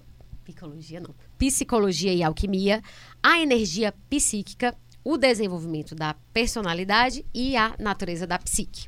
É. E ma... Oi. Só um aspecto energético, né? Só para não dizer que a gente não falou, que o Jung fala em progressão e regressão da libido. Sim. O aspecto da regressão da libido é justamente quando essa energia retorna e aí você tem que se dar conta da se prestar contas da- dos objetivos da individuação e não dos objetivos da progressão, que são os objetivos da de crescimento social, da, da Ah, ampliação tá. do eu, né? Então há também um aspecto energético que eu, se eu tivesse falado da energia psíquica antes eu teria lembrado. Tá, mas ótimo isso. Isso também é uma forma da gente diferenciar quando a gente está procurando determinados objetivos Isso. individualistas. Em geral, a individuação começa quando fracassou e ruiu tudo da sua vida fora. Entendi. E aí entra até aquela coisa da depressão criativa, né? Tem bem a ver com isso. E aí, mais dois livros da Von Franz, que são A Alquimia e a Imaginação Ativa e A Individuação nos Contos de Fada. Nós queremos agradecer novamente ao Fernando por ter vindo aqui Paty, hoje. só uma pequena Ai, correção. meu Deus, o quê? Tu anotou errado o nome do Interpretação Psicológica do Dogma da Trindade. É? E eu falei o quê? Interpretação preliminar do Gente, Dogma que da coisa Trindade. louca. Preliminar, nossa, como é que eu é? tô- Mas sabe o que é? Vem cá, quando eu falei do livro antes, eu falei direito. Preliminar também. Pra, preliminar. Gente, sim. que coisa louca, que mulher louca É, essa. é o 11.2, né? É? Interpretação psicológica do Por que dogma da é que eu trindade. tirei isso? Agora só vou chamar de preliminar. Tu leu preliminar? é porque de fato é uma preliminar. Não, mas assim, é sério, eu tô, devo estar vermelha agora. Mas então, é a interpretação psicológica, do dogma da Trindade. Então, É pronto. melhor dizer agora, porque no próximo episódio tu endoidar pra fazer uma Não, errada. com certeza. Não, eu ia certamente fazer a errada. A errata, mas é melhor corrigir na hora, porque aí quem ouvir só É, esse tu não fez a errada e agora é errata, né? A errada e a errada. e eu pensei que tu ia dizer, ele tá dizendo que os dois livros da Von Franz tem um com o título errado. Aí eu fiquei pensando, qual que será a individuação do de fada? Qual será? Enfim. E onde é que eu tirei isso? Meu Deus, tô me perguntando. Mas é isso, Fernando. Muito obrigada de novo por estar aqui com a gente. Adorei, adorei mesmo que você veio de novo. E eu e o Heráclito também queremos mandar um beijo. Barato nem sabia. É, pro Marcos Braga, meu amigo e ouvinte do podcast, que sempre tem dado uns feedbacks muito queridos pra gente. Obrigado, Marcos. Super, super, super bacana. Então, um beijo pra ele. E o Assim que a Minha Humanidade tem o apoio da TV O Povo, emissora educativa da Fundação Demócrito Rocha. Em Fortaleza, você assiste no canal 48.1 na TV aberta, 23 na NET e 24 na Multiplay. Ainda tô pensando aqui no preliminar. No restante do Ceará, pelo canal 138 da Brisa Net. E pra quem tá em outros lugares, tvopovo.org.br. Se você quiser ouvir os episódios anteriores, são no Spotify, é só ir no Spotify, Deezer, Google Podcasts e Apple Podcasts, que eu chamo de iTunes, né? E outras plataformas. É, para continuar acompanhando o Assim que a Humanidade antes de sair o próximo episódio, daqui a 15 dias, segue a gente no Instagram, no Assim Underline Caminha, que sempre tem conteúdo novo por lá. E por aqui fica o episódio 26 do podcast Assim que a Humanidade.